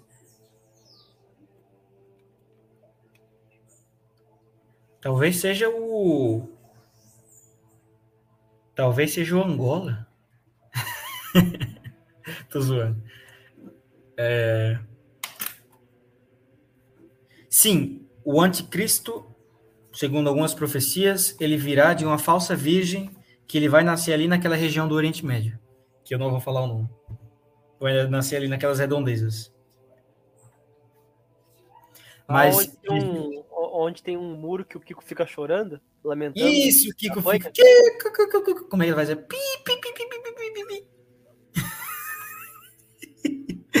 Muitos, isso, mas não se esqueçam dos outros anticristos. E esse período do, do fim dos tempos será muito ruim porque terá pessoas bem intencionadas que pregarão em favor dele, que não são pessoas maus. Mas, mas vocês têm que ter cuidado. Então, tem muitos anticristos que, que virão, que vieram para a Terra pregando né, a mentira. Napoleão, Nero, Nestor, é, mas quem? Guilherme de Ocã, etc. Tem muitos que são bem intencionados. Dos padres que eu conheço, como eu conheço profundamente, né, como eu estava ali no, nos bastidores, a maioria deles, eles são covardes, são frouxos. Tá? Esses que rezam a missa nova são todos covardes e frouxos. Alguns sofreram uma lavagem cerebral tão grande que eles perderam a própria humanidade, mais ou menos, mas eles são covardes e frouxos também, tá? Então, eles vão para o inferno. No católico não pode dizer que alguém vai para o inferno, mas eles não estão em boa situação? Deixa eu ver se eu tenho mais algo a dizer sobre a missa. Então. Ah, se vocês comungarem, vocês têm que ficar de 15 a 20 minutos na igreja rezando. Se vocês não fizerem isso, isso é um desrespeito ao corpo do Nosso Senhor vocês cometem pecado mortal, tá? Comungou, você tem que fazer um negócio chamado ação de graça. 15 a 20 minutos rezando depois do fim da missa, tá? Não fizer isso, pecado mortal vai para o inferno. Um desrespeito frente a um sacramento. É tipo tu se crismar e tu já tá, tu sai da igreja e tu começa a falar palavrão, beber cachaça, não. Um desrespeito. Cristo está em você. Você tem que rezar. Ah, eu posso fazer só oração pessoal? Pode fazer. Ah, eu posso só ficar em silêncio, agradecendo tal, pode. Mas tem que ficar ali com ele. Ah, prece, mas o padre tradicional que eu vou, ele não faz isso. Bem, eu conto, vocês contam. Eu já falei que o padre tradicional não reza nem as bênçãos, mas ele dá. Ele, padre, eu quero uma bênção pro meu negócio. Ele dá uma bênção simples. Parece que o cara que fez o, o, o ritual romano, o benediccional, ele é um idiota. Parece que o homem que fez o benediccional de Ethelwood passou dois anos fazendo aquilo. Ele é um idiota, porque ele- no fim você podia dar só a bênção simples. Não, meu filho, bênção simples é só em caso de urgência e quando não tem uma bênção. Por exemplo, eu tenho um carregador aqui na minha frente. Vamos supor que eu gosto muito desse carregador e eu quero dar uma bênção para ele, porque eu quero usar meu celular para a glória de Deus. Então, se eu quero dar uma bênção para esse carregador, não tem bênção de carregador. O padre pode dar uma bênção simples. Mas para terço, água benta, tem que usar a bênção de terço de água benta. Não, não é. Agora tem padre que é preguiçoso, porque eu conheço padres que saíram da, da fraternidade que fazem do jeito certo, conheço que outros que fazem de preguiça. Entendeu? É triste. Muitos deles se venderam. É a grande apostasia que fala São Paulo. E que a gente tem que superar. Então a nossa missão hoje em dia não é ser o São Francisco, não é fazer o jejum de Macário do deserto. A nossa missão é, sobretudo, focar todas as nossas forças na fé, em ser fiel. E, claro, fazer obras de caridade, ser um bom cristão, não pecar mortalmente, não pecar venialmente. Não se preocupe muito em entrar na contemplação, porque hoje em dia está muito difícil. Se preocupe em não pecar mortalmente, não pecar venialmente, fazer abstinência, jejum, amar a Deus, rezar muito e pronto. Deus ele vai dar graça para você conseguir essas coisas. Vamos focar nisso. No fim dos tempos, vamos focar nisso. tá? Não tomar uma picada de abelha. Como que fica a crisma? Inválida. Você tem que fazer a crisma no rito antigo, porque a nova eles mudaram tudo. Tem que ser um bispo do rito antigo fazendo a crisma no rito antigo. No Brasil só tem um que faz isso e de vez em quando vem alguns bispos dos Estados Unidos e da Argentina que faz isso. A crisma é obrigatória? Não. É um sacramento facultativo, entretanto, ele aumenta o seu o, algo chamado a virtude da fortaleza, que vai que vai vos ajudar muito nesse período dos fim dos tempos, né? de ter a fortaleza de não apostatar, de, de não pecar venialmente, não pecar mortalmente, de, de ser uma pessoa honrosa, de evitar, né? Não ser frouxo. Então, quem está no BR fica sem crisma? Não, como eu já disse, tem um bispo no Brasil que ele foi ordenado no rito antigo, que ele é um padre ordenado no rito antigo, ordenado por um bispo do rito antigo, que ele faz do, do jeito certo. Tem só um. Se ele vier para sua cidade, você vai. De vez em quando ele vai para onde você mora, Igor. Você pode fazer com ele também. Tá? É o padre que, eu- que eu vou conhecer agora. pra- Esse padre tá Não, não, não. ou- É o, é o bispo Dom Rodrigo. Tem gente que não gosta dele, tem gente que chama ele de jansenista, tem gente que chama ele de não sei o quê. A questão é, ele é bispo. E você pode pegar crisma com ele, porque ele é bispo da Igreja Católica. Seja qual for os defeitos que ele tem. Eu não recomendo pegar o, eh, o crisma com padres que estão no galicanismo, que no caso são os da fraternidade. No Brasil, eles têm um bispo, só que ele está muito doente, ele não está fazendo mais missão. Tá? Então, você tem esse bispo da Argentina, que de vez em quando vem para o Brasil. Inclusive, neste exato momento, ele está em São Paulo. Né? Ele está em Botucatu, eu acho. Ele está em São Paulo, sei lá. É o bispo Pio Espina Leopo- Leopoldo. De vez em quando vem, vem um dos Estados Unidos, de vez em nunca. Né? É, Quer dizer, de vez em nunca não, vai uma vez por ano, uma vez a cada dois anos. E é isso. né? É, mas o crisma ele não é obrigatório. Tá? Não, não se preocupem com o crisma. Nem para o casamento é obrigatório. Se você fez o casamento sem um crisma, o casamento é válido. Lógico, se você não se, não se crismou, porque não tinha como. É, eu, eu entrei em contato com eles, eu estou esperando eles responderem, tá? O problema é que esse pessoal tradicionalista, eles não sabem mexer em telefone, cara. Parece o pessoal da Angola, cara. Os caras não sabem mexer em telefone, é tudo bagunçado, pô. Pelas caridade, cara. Os caras são tudo. Parece, sabe o tiozão do zap? Quando você vai na fila do, da loteria pagar boleto? Os caras é desse jeito, pô. Me desculpa se eu tô difamando, mas. Tem muita. Os caras tradicionalistas não sabem mexer em celular, cara. Tu, tu, tu, tu, tu. É, é o Angola, pronto, o Angola, quando ele vem aqui gravar, se ele não tá mutado, ele fica tu, tu, tu, tu. Aí passa uma moto atrás. Vrum, aí depois o cachorro. Aí depois o Windows. Pelim. Aí é, é complicado, cara. Os caras. Enfim, é uma crítica construtiva que eu tenho aí aos padres tradicionalistas do Brasil. Tá? Vocês têm que se modernizar. Desculpa se eu falei de um jeito jocoso, tá? É, eu tentei ser mais leve, mas. É, Mas não adianta, se, se tu não fala assim, ninguém entende. Parece que tá falando outra língua. É. Desculpa, é porque as pessoas aqui eu tenho que falar na, na, na língua dos, dos, dos bárbaros, né? Então, então teve que ser desse jeito. Quem batizou na católica tem que batizar de novo na tridentina? Não, porque o batismo qualquer pessoa pode realizar. E é só você falar, eu te batizo em nome do Pai, do Filho e do Espírito Santo, e joga água na pessoa, não precisa ser água benta. Tá? Agora, se seu padre ele foi incompetente ao ponto de não conseguir fazer isso, e aqui no Nordeste eles ainda são competentes, eles fazem o batismo com essa forma. Eles não fazem mais o exorcismo antes do batismo, não fazem mais o rito de promessas do batismo, mas eles pelo menos fazem o batismo no Pai, do Filho e do Espírito Santo, joga água. É... é válido, não tem problema, não precisa refazer. Eu não fiz o, eu não refiz o meu, eu só refiz a crisma, tá? É, e a ordenação tem que refazer, mas o batismo não. Nem o casamento. Se você fez com um padre falso aí. Quer dizer, não com um padre falso, vai, mas com um padre ruim. Desculpa. É, não precisa, porque quem faz o sacramento do matrimônio, se está no catecismo, são os esposos. Quando você bota o anel no dedo da sua mulher, sua mulher bota o anel no seu dedo. É, antes, quer dizer, depois de você dizer o sim, né? Falou sim, aí você bota o anel, pronto, tá lá. Estão casados. Podem Então até a bênção desse tipo de padre é inválida. Não, você recebe a bênção de um herege. Eu não sei se isso significa muito.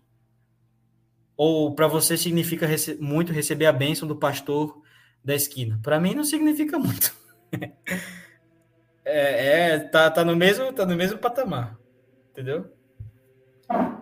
Lógico, se ele for uma pessoa boa, mas que ainda tá em ignorância, é, é bom, é bom você receber a bênção dele. Você tem que visitar a ignorância mesmo. Tá? Tem conhecidos que frequentam a missa nova? Se relaciona bem com eles? Eu, sim. Eu não vou ser o rambo de teclado. Eu só faço o que eu faço. e deixo eles na dele e tento convencer aos poucos, né? É, mostrando a beleza da missa que eu vou, eles naturalmente começam a ir, entendeu? Agora, o problema são aqueles que são preguiçosos, ficam na missa nova. Esses aí, eles vão para um lugar não muito legal, purificar dessa preguiça. Procurar esposa na missa nova é válido? Como assim válido? Você usou a palavra errada. Reformule sua frase. É algo que você acha. é, Eu, eu, eu perguntaria assim: procurar esposa na missa nova é uma boa ideia? Eu não acho. Mas eu conheço pessoas, mulheres, homens que encontraram mulheres na lá e que deu certo. Mas era a missa da Opus Dei, que é um movimento muito lixo, que ela pelo menos não tem batição de palma, é missa nova, mas pelo menos não tem forró e batição de palma, tá? Então, esse cara, ele encontrou essa mulher, mas ele sabia que ela era virgem, né? Ela já tinha um pouquinho mais de idade, ela tinha 22 anos. Então, pô, essa menina é virgem, ela, ela é maneira, ela, ele via que ela era uma pessoa devota, que ela rezava muito, né? Que ela não tinha desordens, vícios, né? Tarja preta, gula, é, blasfêmia, tratar mal o pai, tratar mal o garçom, tratar mal o zelador. Ele via que era uma pessoa bem ordenada, então ele disse, bem, vamos trabalhar a partir disso. Mas eu não recomendo da missa aí da, da esquina da renovação carismática, não. Isso aí é você dar um tiro no seu pé, tá? É, é melhor da missa tridentina. Agora tem um problema muito grave. Como eu disse, esses grupos, as pessoas elas ficam meio biluteteia também, porque o demônio sempre vai procurar um meio para te tentar. Então ela pode ser muito soberba, ela pode ser muito riquinha, ela pode não rezar muito bem, então você tem que ver tudo isso, entendeu? É, na, na missa antiga você tem mais chance de ser uma mina que presta. Mas tem que ver, sobretudo, essa coisa das desordens, tá? Então eu prefiro uma mina da Opus Dei sem desordens e que ama Deus do que uma mina da missa nova que fica pecando aí, fica com desordem. É, e sobretudo, se ela não quer ser santa. Se ela não quer ser santa, amigo, vaza fora. Vaza fora. Tá louco se casar com mulher que não quer ser santa. Ela vai ficar enchendo o saco e ela não vai deixar você ser santo. A pessoa que não quer ser santa é um escravo do demônio. Tá?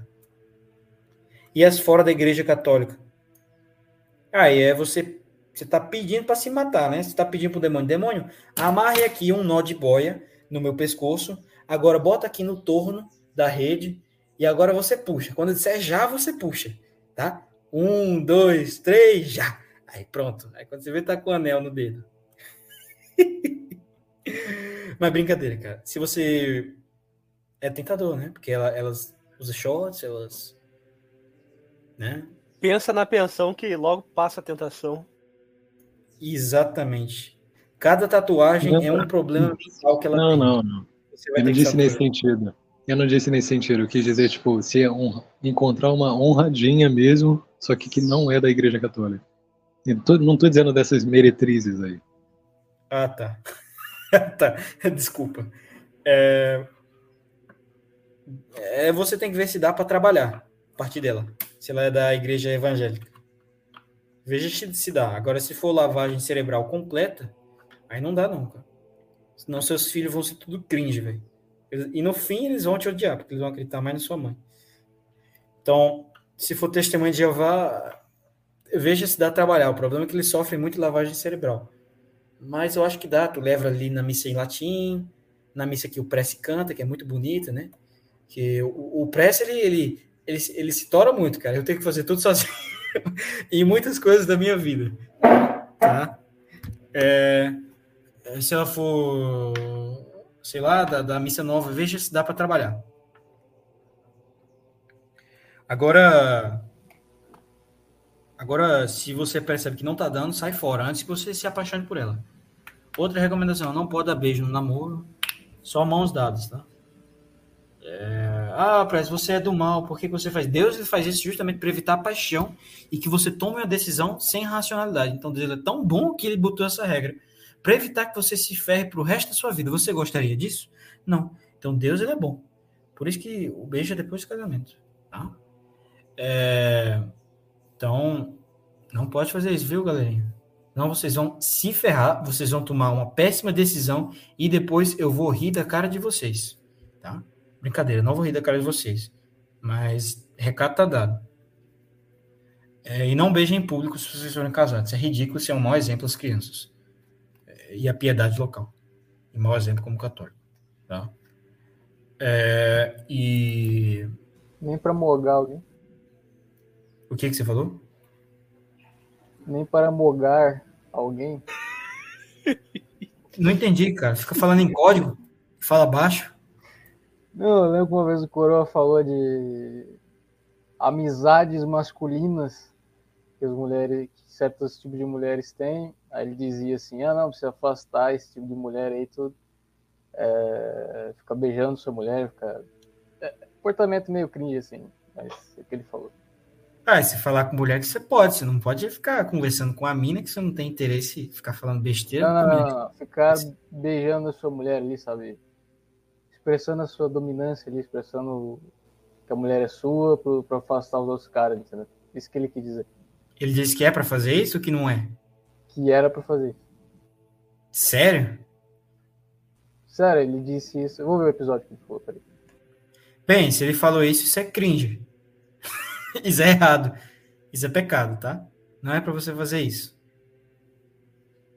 Porque ele gostava de ler um livro do, do Evelyn, né? Aquele Metafísica do Sexo. Aquele livro ali é besteira. O Evelyn é besteira. Assim, eu não sei se ele falou isso. Eu não lembro dele ter falado isso. Eu escutei esse podcast. Agora, saindo do pressuposto que ele falou isso, o que eu não sei se é verdade, isso aí é besteira, tá? Isso é errado. Isso é algo extremamente feminino. Você tem que se impor. O homem não precisa fazer isso em público. O anel não já mostra que ela é de você? Agora, você precisa fazer isso quando a sua mulher ela usa short, ela usa calça, ela bota os peitos para fora. Aí você tem que fazer de tudo para mostrar para os outros que ela é de você, porque ela está vestida igual né, a uma prostituta. Aí nesse caso é necessário sim, mas se ela usa saia, ela usa uma roupa que cobre os braços, que cobre as pernas, aí não. Já está bem claro que ela é de alguém, que ela é o seu diamante. Então pronto. Tá? Mulher de calça, cara. Nossa, eu lembro que quando eu tava no mosteiro, eu fiquei tipo uns três meses sem ver mulher de calça. Aí vieram, infelizmente, deu uma coincidência lá que veio, cara. Deu uma ânsia de vômito na hora. Nossa. Hoje em dia eu já tô dessensibilizado, mas na hora deu uma ânsia de vômito, cara. Não era nem calça, ela tava com aquelas mini. mi- Mini. Mini saia. É, mini saia. Que roupa rodinha deve usar? Se fizer exercício físico, saia. Até a canela. Ponto final. Ah, mas. Pecado mortal usa lei, mulher. E homem também. Ah, mas não. Acabou. It's over. Ou você convence ela a usar, ou ela está em pecado mortal. Maldito homem que se veste com mulher, maldita mulher que se veste com homem. Isso aí é Deuteronômio 2,8, eu acho. É, 2,22. Eu lembro que eu. Vou pegar aqui a passagem tem aqui. É. Deuteronômio 22,5. A mulher não se vestirá de homem, nem homem se vestirá de mulher, porque aquele que tal faz é abominável diante de Deus. Oh, mas Jesus ele usava uma saia. Não, ele não usava saia, ele usava uma túnica masculina. e A túnica feminina tinha um corte diferente da de homem. tá? Ah, mas... E mesmo se fosse ele usasse saia, você mora no Brasil. E no Brasil, o homem se veste de homem, mulher se veste de mulher. Tá? Para de culpe. Para de culpe. Para de crescer os ouvintes do Nova Vertente. Você é o ouvinte do meu canal Prece. Tá? Você não é ouvinte do Nova Vertente, você é ouvinte do canal Prece. Não faz, não fica de culpe. Tá? Ah, Prece, mas eu... Eu, insira culpa. Eu uso óculos, eu não, não posso parar de jogar videogame porque eu uso óculos, minha vista é ruim. Não, cara. Então- o que, que, você- que, que você tem a ver, cara? Não é os golpes que o cara dá, pô. O cara inventa qualquer coisa. Até usar óculos é golpe. Usar calça jeans é degeneração? Se ela for apertada, é. Ou rasgada. Eu uso calça jeans, mas não apertada nem rasgada. Eu falei no episódio de ontem. Ah, não, ontem só tinha alguns caras. Ô, é difícil achar é, calça de brinco. Eu falo brinca. ah, que não seja apertada, cara. Ela tá louco. E, e já é difícil achar até o brim. Agora é outro tecido lá, porcaria, cara. Tá, tá difícil de achar, cara. Vai na Zara, vai na Zara e compra aquelas calças da Billie Eilish, tá ligado? Aquelas roupas que a Billie O Eilish que, que é. Zara, cara? Zara é uma loja de rico. Cara, nem isso aqui não, provavelmente só em Porto Alegre, eu acho, cara. Esqueceu que eu moro. Aquelas calças de moletom? É, Não, pra, eu fa- exercício, pra exercício usa essa, usa moletom, entendeu? Não, eu tenho calça de moletom. Tem, tem algumas Cara, aqui, onde eu mas- moro é muito quente, cara. Absurdo de quente. Ah, dá pra usar a bermuda. né? Onde eu moro é muito quente, eu moro no Nordeste, meu filho. Para de coupe, para de coupe. Aqui é mais quente que aí. Não, não, é mais quente. Tá, tá bom, tá bom. Não é mais quente. Eu, eu uso bermuda, tá? É, é, tá bom, você quer ir pro inferno, inferno é quente também. Mais quente que aí. Eu não quero ir. Não, bermuda, cara. Bermuda pode, né? Pode, no inferno. No inferno pode. Lá pode, você pode ficar até... Homem, homem, homem. No inferno pode. Pode homem, pode mulher. Você pode ir em casa com a sua família, mas na rua não, tá louco?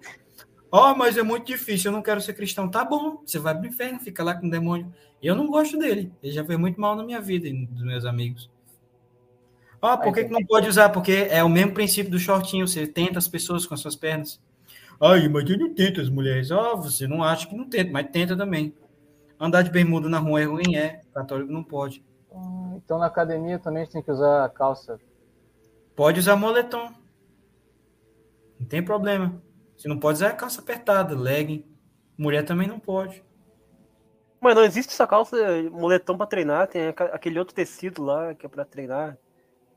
Como é que- Esqueci como é que é. Usa uma calça que não seja apertada. Esse, Por que né? é que seja tecido? Você quer, você quer usar calça de pedreiro? Pronto. Você pode ir numa loja da sua cidade e chegar lá e dizer: Oi, eu quero uma calça de pedreiro. Ela vai custar mais ou menos 50 reais. Você compra umas 5 dessas e pronto, usa pro resto da sua vida. Entendeu? Mas eu entendi, Presta. Então na academia você tem que usar calça também. O homem. Sim. Você não pode mostrar suas pernas. Isso é ridículo. Além de ser ridículo, isso não é católico. Né? Isso tenta as pessoas, sobretudo na academia. Tá? Ah, mas isso é muito difícil. Ninguém disse que para o céu é fácil, meu amigo. Jesus disse: a porta é estreita. a porta que dá ao céu é estreita. Agora, você tem toda a liberdade de não querer ir para o céu. Eu não estou nem aí. Eu estou cuidando de quem quer ir para o céu. Eu não estou dizendo que você não quer ir, claro. Eu sei que no começo é difícil, mas se acostuma. Em casa você pode usar shorts com a sua família, se não tiver empregado. Mas na rua, não. Isso é inclusive um problema de hoje. Vou falar isso para terminar o podcast. Que esse Olavo de Carvalho e outros falsos padres, padres eh, neoconservadores, ele diz que o, ca- o católico pode falar palavrão, pode falar mal dos outros, é, pode usar roupa de pagão. Então você vê o católico hoje em dia, ele é igual a um pagão. Se veste igual a pagão, fala igual a pagão, com aquela boca de esgoto, é, reza igual a pagão, não reza nada, não lê a Bíblia igual a pagão. Quando você vai ver na rua, é, é que nem aqueles programas de TV, não sei se você já viu. Tem 10 pessoas, diga qual é o virgem, ou tem 10 pessoas, diga qual é o expert. Nos Estados Unidos tem muito isso. Se você botar assim, 10 pessoas, diga qual católico, você não vai saber. Né? Que ele é igual a um pagão. Mas não, tem que ser diferente. Se você for diferente, Deus vai te julgar diferente. É como dizem no Evangelho de São Mateus: nem todo aquele que diz Senhor, Senhor entrará no reino dos céus. Tá? Então, ir para praias movimentadas é errado? É, eu acho errado. Tá? Mas assim, eu ainda tenho que discernir com o padre essa questão, porque, por exemplo, se aqui no Nordeste eu vou na rua, toda mulher tá pelada. Se eu vou na praia, tem mulher pelada. Se eu vou no shopping, é, quando eu vou para a capital, tem mulher pelada. Então, pô, na praia tem mulher pelada. Se eu posso ir, não posso ir, não sei. Tá? Eu sempre vou para praias não movimentadas. Eu vou mais para praias não movimentadas. Tá? Eu não sei, eu não sei o que é para fazer, eu vou ver ainda. Mas vá para praias não movimentadas. Já que tem mulher pelada em tudo que é canto, eu acho que não vai muita diferença, mas eu vou checar ainda, tá? Agora não vá de short na praia. Oh, mas é a moda, prece. Tá, mas Nossa Senhora de Fátima, ela disse em Fátima que haverá uma moda que condenará muitas pessoas ao inferno. Qual é essa moda? Calça. Mulheres, no homem, short sunga. Tá? Não sou eu quem diga, Nossa Senhora.